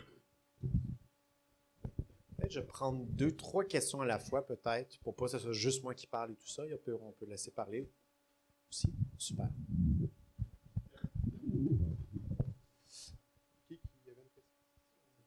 C'est moi, moi qui ai une question. Pour faire euh, société euh, des communs, il faut peut-être parler de la complémentarité entre les communs ou de la coordination des communs ou peut-être la fédération des communs que disait Dardo euh, Laval, que tu as cité tantôt. Euh, je serais curieux de connaître ton opinion sur euh, le sujet. Super. Oui, oui, on va revenir après. On va commencer par trois. Euh, oui, trois, ouais. Comment ça pourrait s'articuler un, système de santé avec les communs? Hey boy. OK, ben, parfait. Oui. Super. Très bonne idée. Super. Donc, euh, trois questions. Je vais essayer d'être bref pour pas trop parler, vous renvoyer la balle, la réflexion. Euh, la première question sur la question du logement coop d'habitation, je dirais que c'est un des enjeux des communs de créer de l'entre-soi où ça peut créer des formes de discrimination interne ou entre les gens qui sont en commun et les gens qui ne sont pas encore. Donc, comme ces jeux de, frontières, on pourrait dire, qui existent, parfois qui peuvent être bien fondés, des fois non. Et un des problèmes que je vois avec les coopératives d'habitation, mais il y a le niveau de démocratie interne, les injustices et tout, mais il n'y en a pas assez. Et les règles bureaucratiques qui empêchent de généraliser ce, en fait, ce genre de commun ou de coopérative d'habitation fait en sorte, d'après moi, qu'on pourrait en créer beaucoup plus. Et il y a, entre autres, des gens qui réfléchissent actuellement en se disant, il y a des coop d'habitation qui sont là depuis très, très longtemps, mais qui sont assis sur une mine d'or, on pourrait mutualiser les fonds pour permettre de générer d'autres communs, puis acheter d'autres propriétés, puis retirer la propriété privée du marché pour la transformer en commun, en coopérative ou autre chose. Donc, ça serait peut-être une autre façon de faire. Donc, je pense qu'il ne faut pas, en fait, pour moi, je suis pas anti ou je crois que les coopératives d'habitation, il y a un fort potentiel, mais parfois, comme dans plein de milieux, une forme de sclérose d'habitude, de routine, et ça se, ça, ça se referme un peu sur soi. Donc, je serais comme pour expérimenter d'autres fa- façons de faire, en fait, de ce côté-là. Pour l'idée de faire commun, faire euh, société des communs, euh, j'ai dû aller un peu plus vite vers la fin. Je me dis, il y a deux stratégies complémentaires sous tension. Je ne sais pas laquelle est les bonne, ou on peut pas tout faire dans une vie. Il y a des gens peut-être plus orientés vers l'une ou vers l'autre, où il faut avoir une division du travail, travail militant peut-être dans ce genre de choses. Il y a la question de l'infiltration. Donc, d'après moi, il faut diffuser la logique des communs dans plein de sphères et lieux de pouvoir. Après, il y a toujours un risque que ça se fasse récupérer, agglutiner, reprendre, vider de son sens ou ainsi de suite. Mais il y a l'idée, d'après moi, qu'on peut essayer de penser la communalisation des institutions publiques, voire du système de santé, du système d'éducation ou autre chose. Donc, je vais pouvoir revenir sur ça. L'autre approche que je vois qui est la plus, fréquente, peut- peut-être aussi, mais qui est extrêmement difficile à faire, c'est la fédération des communs. Et là, comment on fait ça? Donc, il y a un des principes d'un mouvement coopératif qui est l'intercoopération, qui, dans certains cas, en fait, souvent, ça reste juste un principe abstrait, c'est pas appliqué. Dans certains cas, par exemple, la, coopéra- la corporation de Mondragon dans les Pays Basques a vraiment appliqué ça à extrêmement grande échelle, avec des défis internes et autres. Mais ils ont des coopératives qui intègrent d'autres coopératives, des coopératives de recherche de santé financière, de production d'électroménager, de distribution alimentaire. C'est une grande, une grande fédération de coop. Et je pense que les communs, on pourrait peut-être envisager une piste qui ressemble à ça. Il faut créer des réseaux, des associations peut-être plus officielles. Peut-être que comme dans un premier temps, on fait une association de communs. Donc les gens qui se reconnaissent dans cette approche-là, dans plein de milieux différents, on crée, fait un groupe des communs ou quelque chose comme ça. Après, est-ce qu'on se crée une, une association ou comme dans certains contextes de l'histoire, la CNT, la Confédération nationale du travail, par exemple dans le cadre de l'Espagne au début du, en fait, fin 19e, début 20e siècle, c'est une grande confédération syndicale qui avait une vision de transformation de la société basée sur les principes d'auto-organisation de la classe ouvrière et que lorsqu'il y a eu, en fait, dans les années 30, tout, en fait, les conflits puis la guerre civile espa- espagnole, il y a eu aussi une autogestion à grande échelle. En fait, il y a eu la révolution espagnole qui a duré environ un an, mais c'était basé sur des réseaux extrêmement puissants qui existaient, qui ont fait un travail sur de longues décennies pour arriver à ça, parce que les gens avaient l'idéal de l'autogestion de la société décentralisée, l'idéal anarchiste à grande échelle. Donc, est-ce qu'on est capable de faire ça au Québec? Je ne sais pas. Ou un parti des communs, mais qui ne serait pas un parti électoral, donc qui ne se présente pas au niveau électoral, mais un parti qui veut repolitiser la question des communs dans toutes les sphères, puis qui se donne d'une vision du monde, de l'action sociale politique, qui fait quelque chose comme ça. Ça n'existe pas encore, mais en Amérique du Sud, en Amérique latine, de plus en plus de partis qui s'appellent communes ou des gens de mots comme ça, puis utilisent l'imaginaire des communs pour se renouveler. Fait que c'est une autre piste. Pour ce qui est de de euh, du système de santé, les coops de santé, c'est peut-être un modèle à avoir à explorer notamment au niveau des médicaments. Il y avait l'idée, par exemple, à l'époque de Pharma Québec, donc qui est amené entre autres par Québec solidaire et d'autres après, d'une société d'État production de médicaments. Ce que j'ai trouvé d'intéressant du côté du Chili, ils ont mis en place des pharmacies pop- populaires, pardon, donc à l'échelle municipale. Donc le bras municipal se met à créer des pharmacies, des services d'audiologie pour la vision, opticien et autre chose, puis qui offrent des médicaments trois fois moins chers que ce qui se trouve dans les pharmacies privées. Donc c'est une forme un peu, mais dans ce cas-là, de municipalisation du système de santé. Puis le problème de ce que j'ai observé, j'avais ah wow, il y a des communs. En fait, c'est un truc plus qui est parapublic, paramunicipal. C'est pas géré avec l'esprit des communs finalement, mais on pourrait envisager que ça pourrait prendre cette forme-là aussi. Donc créer des mini pharma Québec ou des mini euh, des mini organisations de santé à plus petite échelle, ça pourrait être envisagé aussi peut-être. Donc euh, je donne ici des pistes, mais j'ai pas les réponses à tout à tous ces enjeux. On va aller par ici, il y en a trois. Euh, merci. Merci, Jonathan, de, pour les informations, mais aussi de rendre accessible euh, euh, les communs. Puis, tu as mentionné à plusieurs reprises comme les communs comme étant aussi des... euh, il y a un aspect traditionnel, il y a aussi l'aspect de créer aussi quelque chose de nouveau. Puis c'est une nouvelle société, mais moi, je me demande, qu'en est-il de la perspective autochtone, sachant que euh, on est dans un territoire où euh, il y a eu des conflits, il y a des territoires qui sont non cédés, et euh, nous, on tente de, à travers des communs, à travers différentes initiatives, de créer quelque chose de différent, une alternative, ou créer quelque chose de nouveau. Mais Uh-huh. qu'en est-il des alternatives qui existaient déjà et qu'on a soit oubliées, soit, euh, c'est ça, oubliées ou même effacées? Donc, qu'en est-il de cette perspective-là? Oui. En fait, je vais répondre après. On va laisser deux, trois questions. Oui, euh, en fait, ma question, c'était peut-être un commentaire ou euh, je voulais que vous rebondissiez sur mon commentaire. C'était à l'effet que ce que je comprends, c'est qu'il y, a beaucoup de, sensibilisation à faire sur les communs parce que notre système est tellement profondément ancré en nous. Tu sais, je regarde, moi j'habite dans une coopérative d'habitation, puis je vais rebondir sur le commentaire de mademoiselle tout à l'heure, mais euh, on, essaie de démocratiser, dans le fond, notre, coopérative, mais il y a beaucoup de gens qui essaient d'esquiver un peu les responsabilités entourant la coopérative. Donc, je ne sais pas, j'aimerais ça que vous... Euh, mm-hmm. il y, a une pensée très individualiste là, euh, qui est ancrée en nous. Donc, d'arriver dans un commun, c'est difficile. Donc, comment arriver là?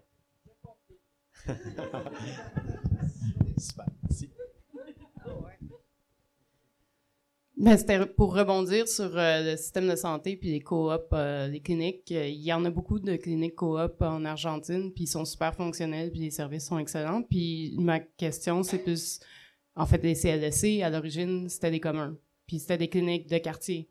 Puis ils ont été étatisés parce qu'on voulait que ça soit, parce qu'ils étaient précaires, puis ça, le financement fonctionnait pas, c'était difficile, c'était des bénévoles on a décidé que ça devienne un service public pour le bien commun.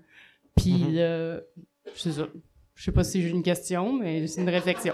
Merci, ben oui. Euh, je vais juste dire que hier, c'était euh, le cours de Le capitalisme mauvais pour la santé par Anne Plourde. Puis c'est exactement ça. Euh, on a parlé pendant deux heures, les CLSC, tout ça. mais en tout cas, je, vais.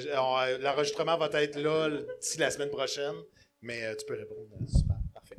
Donc, euh, première question. C'est vrai, je pense qu'il y a un angle mort dans la littérature sur les communs. Je dirais oui et non. Comme les travaux d'Elinor Ostrom, de son côté, elle a commencé à étudier des formes d'organisation sociale euh, dans différentes sociétés à différents moments de l'histoire encore actuelle, de différents peuples, de différentes cultures.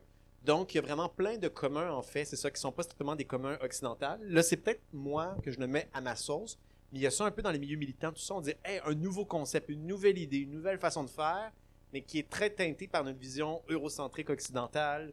Et encore, on croit qu'on vient de découvrir, ah wow, une nouvelle euh, ersatz de monde post-capitaliste, alors que historiquement, des formes de vie et des formes d'organisation sociale, des visions du monde ancrées dans des pratiques concrètes, les peuples autochtones qui sont ici, j'en ai pas parlé ici. Il y a les communs autochtones qui sont une autre euh, vision, mais eux vont pas nécessairement utiliser ce langage directement. Quoique je connais pas assez les langues autochtones, il faut voir comment est-ce que il y a peut-être des mots qui font référence aux mêmes idées, aux mêmes formes d'organisation, mais il y a plein de communs, en fait, qui se retrouvent là.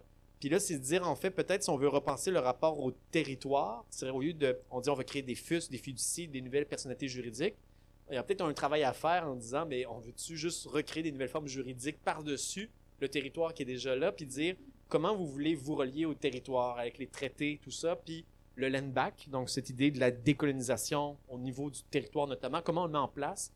Puis il y a des livres, il y a de plus en plus de littérature que je connais pas, humble geste d'humilité ici, mais il faudrait que je regarde davantage parce que c'est un enjeu extrêmement criant. Qui a accès au territoire, qui en fait un usage, qui va exploiter ce territoire, au nom de qui, pour qui, qui sont mis de côté pour ça? Puis je pense que les peuples autochtones doivent jouer un rôle plus, euh, pas juste périphérique, mais plus central dans la réflexion sur les communs.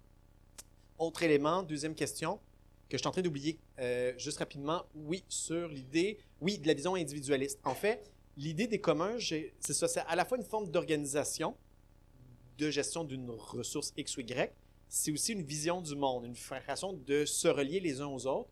Et il y a un livre de David Beaulieu, euh, qui est un auteur ici, il y a un livre que je vais, que je vais faire tirer à la fin ici, qui a écrit, je pense, Seeing like a common, voir comme un commun. Enfin, c'est une forme de de mode de comment on voit le monde autour de nous. Fait que ça implique de déconstruire certains biais, réflexes hérités de la socialisation, de comment on a été élevé, éduqué comme enfant et ainsi de suite. Puis c'est vrai qu'on doit voir comment est-ce qu'on met en, place ce genre de choses-là. Donc on va explorer ça, je pense plus à la séance 2 ou 3, même avec peut-être Marianne qui va voir comment dans nos groupes on fait pour se défaire de certains biais, certains réflexes axés sur des réflexes purement individualistes Comment on laisse une place à l'individualité aussi, parce que d'après moi, il ne faut pas l'effacer complètement, parce que ça crée d'autres problèmes aussi. Mais ça implique un travail d'éducation, de sensibilisation, de mise en pratique, puis c'est pas évident à faire. Donc, euh, je ferai ça ici. Pour ce qui est des, euh, des coops de santé en Argentine et tout ça, c'est vrai que historiquement au Québec, beaucoup de communs, puis là, il y, a un, y a un truc qui va être diffusé, c'est un, c'est un numéro de revue spéciale un peu universitaire, mais que je vais vous partager par la suite sur notre page dans le commun sur la question de l'autogestion au Québec dans les années 60-70. Il y a plein de communs, comme les cliniques de santé, tout ça, les cliniques populaires, communautaires. Ça s'est institutionnalisé, bureaucratisé par la suite. Et là, ça l'a perdu de son essence de commun. C'est un des risques que j'ai pas amené ici avec les partenariats publics communs. Si le public prend en charge le commun et le vide de sa substance, de ses pratiques d'agir en commun, ça va devenir euh, un nouveau dispositif de l'État-providence qui donne accès à beaucoup de gens aux trucs de santé, mais qui opère plus selon le principe, la logique des communs. Donc, c'est un risque, d'après moi, de récupération par, par le gouvernement l'État des communs. Et c'est pour ça qu'il faut pas y aller avec enthousiasme, mais parfois ça peut être stratégique, mais il faut se poser des questions, puis c'est compliqué. C'est ça. ouais. Euh, je vais prendre deux, trois questions encore. Je vais faire une petite activité ensuite, puis on va bientôt conclure. Donc, on pourrait continuer. Il y a d'autres cours aussi sur les communs la semaine prochaine et autres qui viennent. On va prendre les questions qui restent, puis je vais essayer de reprendre ça. Ouais. Oui, bonsoir. Euh, c'est au niveau de, du financement. Oui. Euh, tantôt, il y avait le- l'enjeu de la dette euh, que ça peut créer. Mais au-delà de ça, l'économie sociale, c'est grosso modo le 10 euh, de l'économie québécoise. Si on prend les communs, c'est encore pas mal plus marginal. Comment est-ce qu'on fait pour financer ce genre de projet-là, pour, pour les rendre plus populaires, pour en ait plus, pour que les gens aient les moyens d'acquérir des choses à mettre en commun? Euh, donc, est-ce qu'il y a des pistes de solutions euh, qui existent à ce, niveau-là? Euh, moi, j'aurais une question sur l'intégration des communs dans notre société actuelle et plus spécifiquement sur la question de la propriété intellectuelle que vous avez abordée au début. Les artistes, comment, enfin, mettons que les- y a un- une communauté d'artistes qui veulent mettre en commun leur œuvre, comment on fait pour euh, gagner sa vie en mettant ça en commun? Euh, il faut, dans le système actuel, on est toujours dépendant de l'État avec euh, des subventions, avec des droits d'auteur, avec la commercialisation des œuvres. Comment faire du commun sans, en étant indépendant d'une société néolibérale? Merci. Oui, merci. Ben, en fait, euh, moi, je, euh, je voulais relancer l'idée euh, d'un, des communs, mais aussi d'un temps commun, parce que pour faire une gestion démocratique, il faut du temps en commun, il faut du temps, puis il faut du temps en commun, puis c'est quelque chose qui manque. Tout le monde qui manque de temps tout le temps. Fait que c'est ça. c'est, un tremplin. Parfait. Super. Donc, trois grandes questions. Très bonne question. Le financement. Je dirais, si on est quelqu'un ou un groupe qui veut créer un commun, il faut aller de façon stratégique en fonction de fonds disponibles, puis choisir des formes juridiques, aller voir comment est-ce qu'on tire des ficelles. Puis euh, souvent, il y a plein de subventions qui existent ou des réseaux qu'on ne va pas mobiliser vraiment, mais la marge de manœuvre est assez limitée. Donc après ça, on peut dire on va faire une campagne de crowdfunding en ligne. On va mettre une petite vidéo, tout ça. Puis il y en a eu plusieurs. Des fois, ça marche, mais c'est un exercice de, de communication. Ça demande du temps, de l'argent, de l'énergie pour en mettre une. C'est un peu risqué, mais il y a des stratégies de financement diverses, puis c'est vraiment difficile à l'échelle, à plus petite échelle. Ce que ça nous prend pour qu'il y en ait plus, là, je pense que c'est là que le gouvernement, l'État, il doit éviter d'avoir le contrôle sur les communs, une forme de gestion, puis il va dé- décider c'est quoi, mais il doit libérer des ressources, de temps, d'argent aussi. Et euh, par exemple, au lieu d'octroyer des millions, des milliards dans le secteur privé pour les grosses firmes, les grosses industries qui viennent s'installer, pourquoi pas euh, créer des fonds pour les communs ou créer de fonds de communs ou peut-être des outils financiers, entre guillemets, des communs. Ça fait bizarre, la finance et tout ça, mais je pense qu'une finance des communs à, dé- à développer notamment. Puis les pouvoirs publics à l'échelle municipale, par exemple, là, dans le cas de Barcelone, tout ça, ils développent, ils, ils libèrent des enveloppes budgétaires pour les communs, dédiées à ça. Donc, je pense qu'il faut qu'il y ait une forme d'intervention des pouvoirs publics. Si on n'en a pas, faut qu'on aille à la bonne franquette avec les moyens du bord, puis qu'on essaie de prendre les outils, les ressources disponibles en temps d'argent, puis qu'on essaie de mettre ça en place, puis on est capable d'en faire. Mais pour que ça se généralise à plus grande échelle, là, il faut aller chercher des ressources financières. C'est assez compliqué et j'ai pas de réponse très claire pour ça. Propriété intellectuelle, art, culture, c'est difficile. Euh, je suis suis pas artiste moi, mais euh, j'ai plusieurs amis artistes. Puis pendant la pendant la pandémie, ça a été extrêmement difficile aussi, les sources de revenus, tout ça. En France, par exemple, il y a un certain régime des intermittents du spectacle. Je pense qu'il faut avoir des structures de soutien puis des formes de sécurité sociale entre guillemets pour ça. Euh, après ça, comment on fait une œuvre d'art? Est-ce qu'on la vend? Est-ce qu'on fait des contributions volontaires? Est-ce qu'on veut laisser ça gratuit, libre? Est-ce qu'on veut avoir des, systèmes de donation? Est-ce qu'on veut vendre les œuvres? Moi, je pense que la piste à éviter, c'est comme aller vers la propriété intellectuelle à tout prix, comme les NFTs en ligne. On va créer un genre d'objet numérique avec une propriété euh, artificielle sur ça c'est pas une solution viable pour les artistes, d'après moi. Mais après ça, comment on fait concrètement quand on doit mettre du beurre sur les toasts, payer notre loyer qui coûte cher et tout ça? Puis là, je pense qu'on a besoin de se trouver des réseaux d'entraide basés sur les communs. Puis au niveau des pouvoirs publics, l'idée du temps, je viens sur ça. Euh, donc l'idée, en fait, il y a beaucoup de gens qui militent pour les communs, qui militent aussi pour le revenu de base ou l'allocation universelle inconditionnelle, qui s'appelle parfois revenu minimum garanti, mais ça peut prendre différentes formes. Mais l'idée que tout le monde devrait avoir euh, un droit à une forme de sécurité économique de base. Dans le monde de la décroissance, on parle de dotation inconditionnelle d'autonomie. Donc, on ne veut pas juste avoir du cash qui nous rentre dans notre compte bancaire comme la PCU, qui est un peu un genre de proto, qui n'était pas un vrai revenu de base, mais il y a eu beaucoup de gens qui ont eu des problèmes après parce que le gouvernement voulait récupérer l'argent versé en trop. Mais euh, ce genre de truc-là, d'après moi, ça sera à explorer. Ou autre élément pour le temps, avoir euh, la réduction du temps de travail dans les lieux de travail, puis par la loi, comme la Nouvelle-Zélande a mis en place la semaine de 4 jours de travail sans perte de revenus pour libérer du temps. Et euh, moi, par exemple, je suis prof d'université, je suis dans une petite classe extrêmement privilégiée qui trouve un poste et tout ça. Puis on a quelque chose qui est vraiment qu'on devrait généraliser à l'ensemble de la société, c'est des sabbatiques. On a le droit d'avoir une sabbatique pour faire un projet. Euh, j'avais une discussion avec quelqu'un, on disait une sabbatique pour l'humanité. En fait, tout le monde devrait avoir un droit tous les 5-6 ans d'avoir une sabbatique. Puis avoir le droit après ça pour s'occuper de ses enfants, pour lancer un projet, retourner aux études, rien faire, euh, pour euh, lancer un nouveau projet de commun ou autre, avoir du temps libéré pour faire autre chose. Donc, il faut se sortir du travail aliéné abstrait J'en ai pas beaucoup parlé, mais c'est une des façons de faire des communs. Donc, c'est ça. Là, je vois que le temps qui file aussi, j'avais ma micro. Oui, vas-y, oui. Il y a peut-être des gens.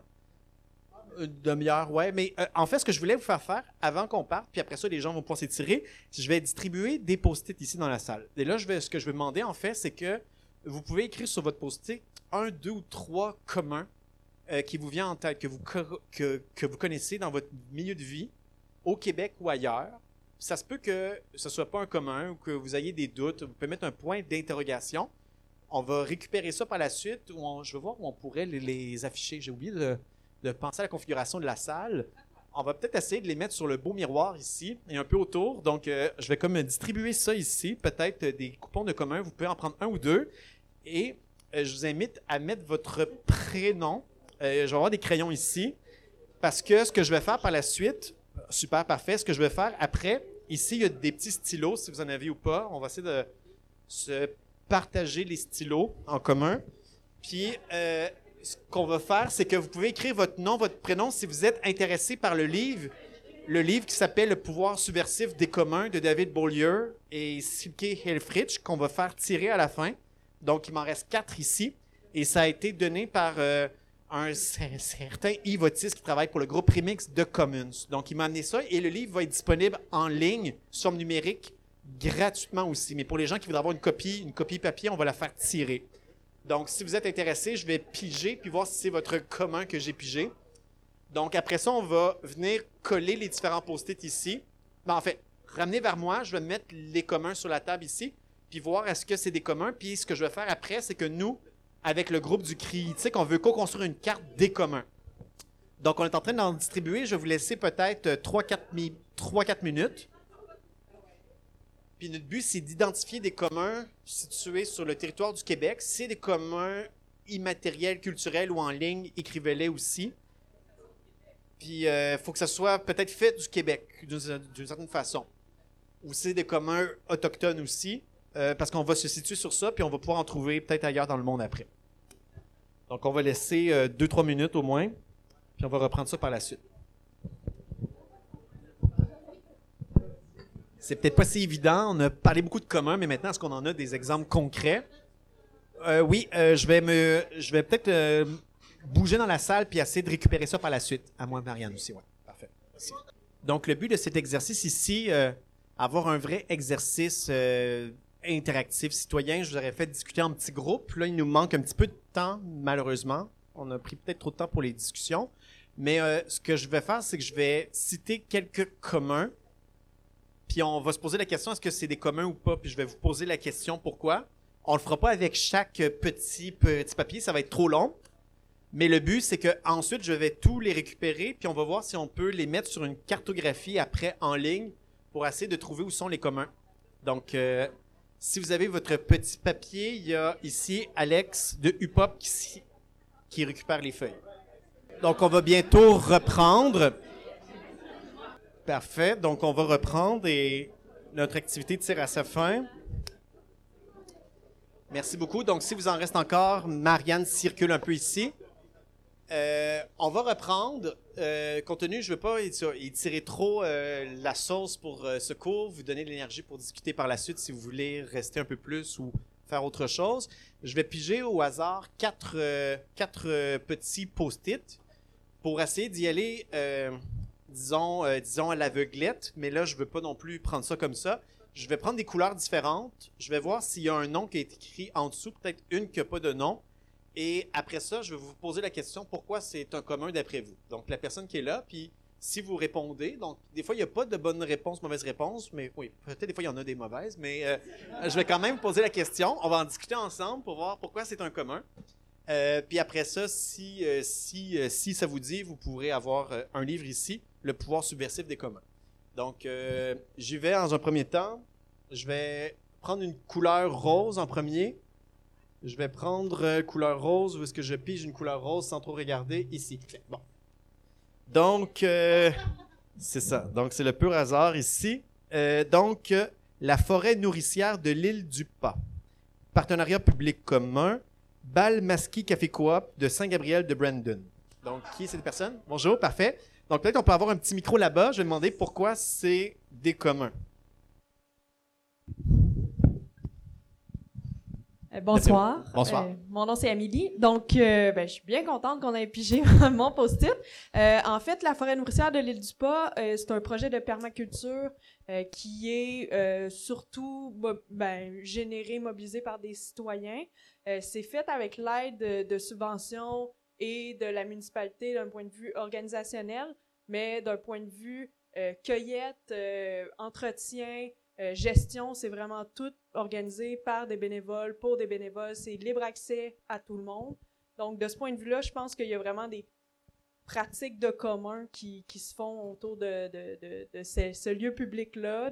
Super. Fait que ça, ça a du sens, ce que je dis? Je pense que oui. Je vais poser la question. D'après vous, est-ce que ça serait un commun? Des questions? Peut-être une petite question? Oui? C'est précis.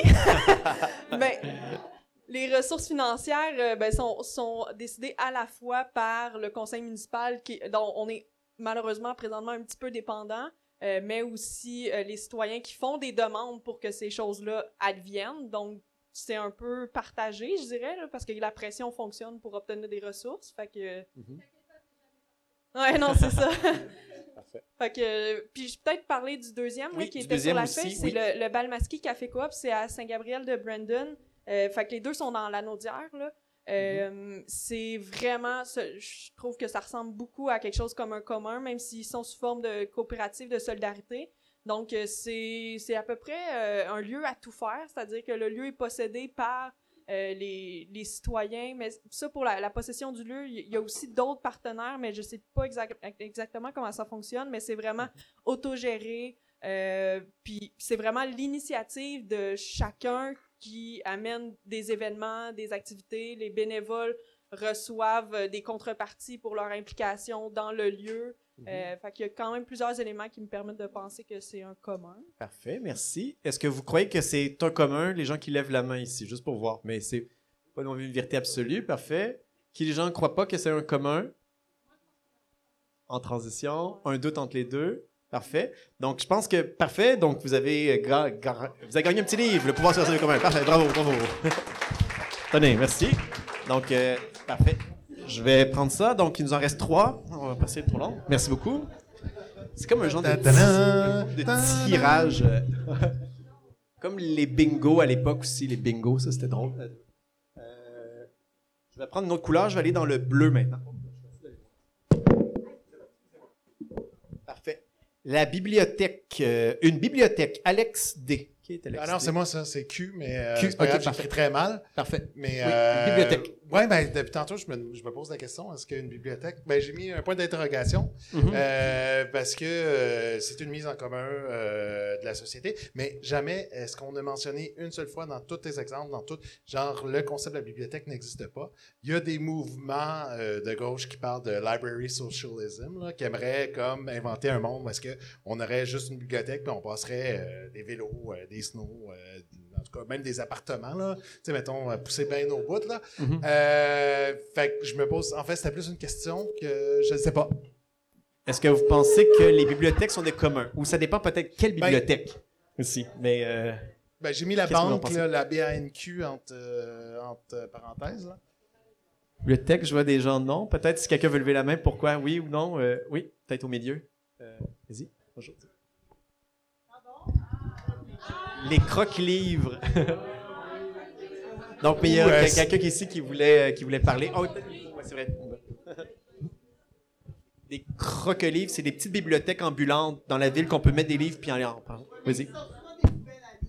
Ben, personnellement, euh, j'adore les bibliothèques, mais pour avoir déjà été témoin euh, d'une personne qui se faisait mettre dehors et juste en, en vertu d'un code adopté par tu sais, le top-down, je sais pas, j'ai mes réserves.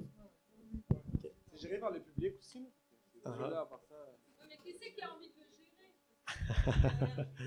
Oui. Donc, euh, donc, des doutes ici, ça dépend. Il y avait d'autres trucs que j'ai vus ici, la remise notamment d'une bi- bibliothèque d'outils.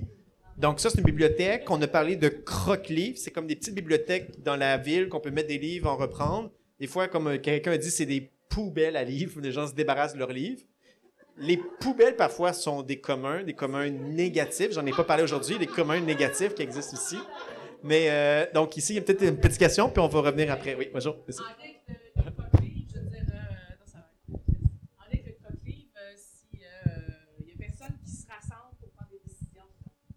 C'est intéressant. euh, Ouais. Il n'y a pas de règles euh, d'usage de, de groupe de gens qui activement gèrent le croque-livre. Ah, il y a des règles. je- j'ai Ah, on va être dans question. une grise ici. On a un débat sur les une que- oui. oui, peut-être, oui. J'aimerais juste euh, euh, faire une remarque euh, que, qu'en fait, qui, qui vaut ce qui vaut. J'aimerais faire une remarque qui vaut ce que- ce qu'elle vaut, parce qu'en fait, je suis pas vraiment, je connais pas très bien l'endroit, mais il y a la librairie, euh, euh, le- pardon, la bibliothèque euh, en dessus de la librairie insoumise. L'Insoumise, oui. Donc en fait, autrement dit, probablement qu'on parle d'un commun là. Mhm. Et puis autrement, euh, sinon, il y a le The Library, qui est une euh, finalement aussi une, une, euh, bi- bibliothèque, si on veut, en fait, qui est, qui est virtuelle. Euh, Est-ce que c'est un commun? Je pense que oui. En fait. Uh-huh. Donc, c'est intéressant. Donc, des bibliothèques, elles peuvent être en commun, elles peuvent être davantage de propriété publique étatique aussi. Donc, euh, une réponse mi-figue, mi-raisin. Les bibliothèques, quelle bibliothèque concrètement? Allons voir sur le terrain comme tel. Mais j'ai quand même pigé le nom. Donc, On un livre. c'est arrangé C'est arrangé. Mais non, mais je sais pas, je sais pas. Mais euh, il y en a d'autres aussi. Il en reste deux encore. Désolé. Je, je le donne à l'UPOP, puis euh, on se le partage tous. euh. Non, ok, ok, ok. Oui, c'est ça. C'est une bibliothèque euh, de l'UPOP. Ah, Je, je la commence euh, ce soir. Ici, j'ai un petit papier locomotion. On l'a vu, mais c'est mon préf. Christine. Qui est ça? Qui est Christine? Ah, bonjour Christine, oui. Donc, euh, je sais pas si- parfait. Euh, oui. Oui. Ben, en fait, je suis, euh, Ouais, elle est plus je proche suis de... dans, je suis dans le comité euh, locomotion. Ça marche-tu? Ah, ça sent. Dé- Désolé pour euh, le feedback. Oui, Parfait. Ici, c'est correct? Oui.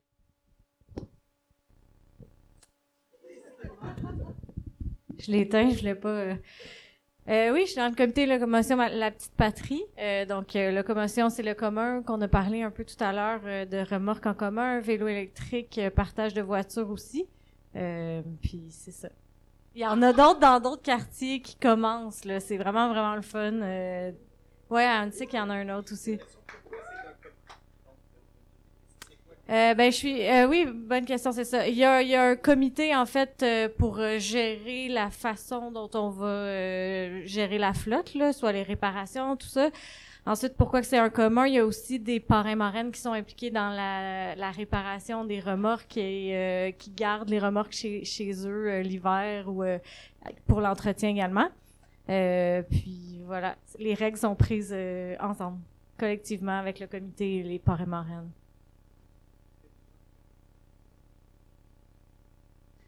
J'ai-tu le droit de plugger qu'il y a un 5 à 7 mardi prochain à l'Espace des possibles? Tous les membres sont invités, fait que si ça vous intéresse d'en savoir plus, euh, mardi prochain à l'Espace des possibles. Vas-y, oui. Ah. Euh, oui, bonne question. Euh, nous, on est, euh, c'est intégré à Solon, l'organisme euh, dont il a été question tout à l'heure. Oui, c'est ça, exact. Euh, donc, euh, nous, on a le financement via Solon. Par contre, les nouveaux comités qui commencent, les nouveaux euh, quartiers euh, doivent trouver du financement différemment. Donc, il y a un autre modèle qui est en train d'être créé pour euh, ces quartiers-là. Euh, donc, euh, on va voir, là, il y, a des, il y a du financement par les caisses, il y a du financement par la municipalité. Euh, mais ça varie. Il y a des OBNL aussi qui reprennent euh, le commotion dans certains quartiers comme Onsic. Super, merci. C'est bon? Une question, oui? Puis après, on va. Ouais, parfait. À cet effet-là, j'aimerais savoir, est-ce que vous louez à des gens qui, euh, par exemple, font justement après ça la livraison de toutes sortes? Parce que me semble-t-il qu'il y a de plus... Ben, c'est ce que je pense, mais je peux me tromper, qu'il y a plus de livraison qui se fait euh, via le, le vélo avec euh, les... Enfin, vos remorques? Euh, ben, en fait, pour les remorques, c'est euh, ben, c'est gratuit. Donc, c'est pas loué, mais c'est emprunté, mais c'est un petit détail. Puis, euh, pour, euh, effectivement, il y a Cyclistes solidaires qui empruntent ou font des remorques puis qui font des livraisons à vélo euh, aussi. Tu connais Pour les cyclistes solidaires, je pense que c'est le système de gouvernance le plus horizontal que j'ai vu au Québec. Donc, juste aller voir. euh, Cycliste solidaire. Merci. Donc, euh, merci beaucoup, Christine. Donc, euh, un livre. Mais est-ce que vous pensez que c'est un commun? Oui, parfait. Bon, parfait. Donc, euh, parfait. Merci beaucoup. Donc, il y aurait juste un. Donc, euh, ça va aller vite.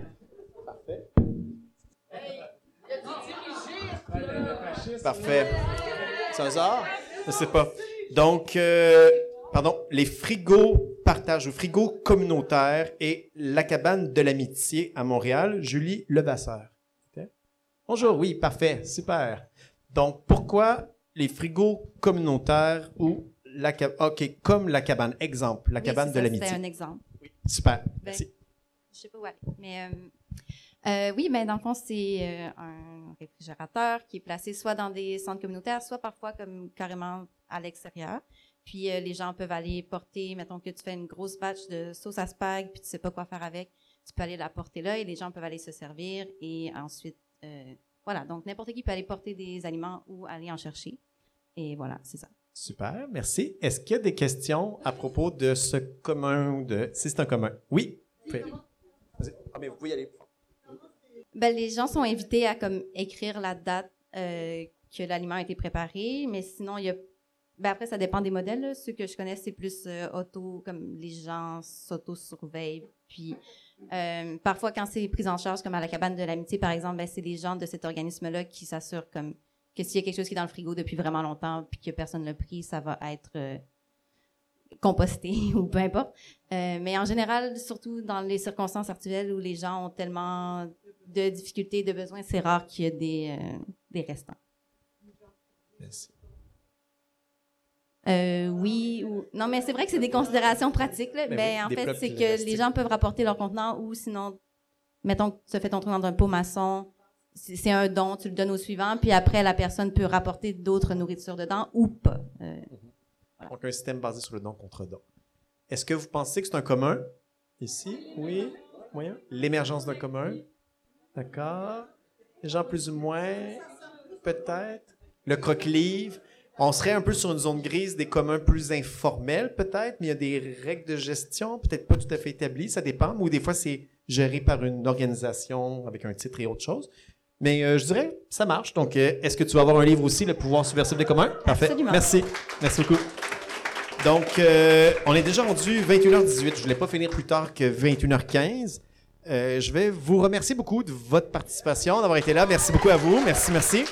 Et donc, le cours des communs, c'était la séance numéro un aujourd'hui. La semaine prochaine, je vais être là, mais ça sera pas moi qui va offrir le cours, ça va être Marie-Soleil Lallier sur la question des initiatives du commun au Québec. Et euh, elle va approfondir des choses que j'ai abordées ou effleurées aujourd'hui. Donc, si vous êtes disponible, ça se passe ici. Arrivez tôt aussi. Donc, euh, on a vu qu'aujourd'hui, il y avait beaucoup de gens. On ne sait pas la semaine prochaine si ça va être encore le cas. Mais euh, merci beaucoup. Donc, c'est à chaque jeudi Café des Oubliettes. Le jeudi, ici, à 19h, que ça commence. Tous les jeudis du mois de mai et le 1er juin aussi. Donc, il y a cinq, sé- cinq séances, les unes après les autres. Euh, autre chose, donc, je vous invite à aimer notre page. On a une page sur Facebook au niveau du critique et on a la page de En commun également. Donc, euh, c'est un groupe de recherche. Si vous voulez en savoir plus sur nous, sur ce qu'on fait, nous ici, parce que c'est un collectif de recherche, on a la page de En commun ici. Donc, écrivez, euh, vous pouvez faire une petite recherche sur En commun. On a un petit site web du Critique, qui est le collectif de recherche sur les initiatives, transformations et institutions des communs. Et vous pouvez nous écrire par email aussi, puis on va essayer de rendre public. Comme par exemple, les présentations visuelles que j'ai faites aujourd'hui vont être mises en ligne ici. Donc, euh, je vous remercie beaucoup. Merci d'avoir été jusqu'à la fin. On se revoit peut-être la semaine prochaine. Merci.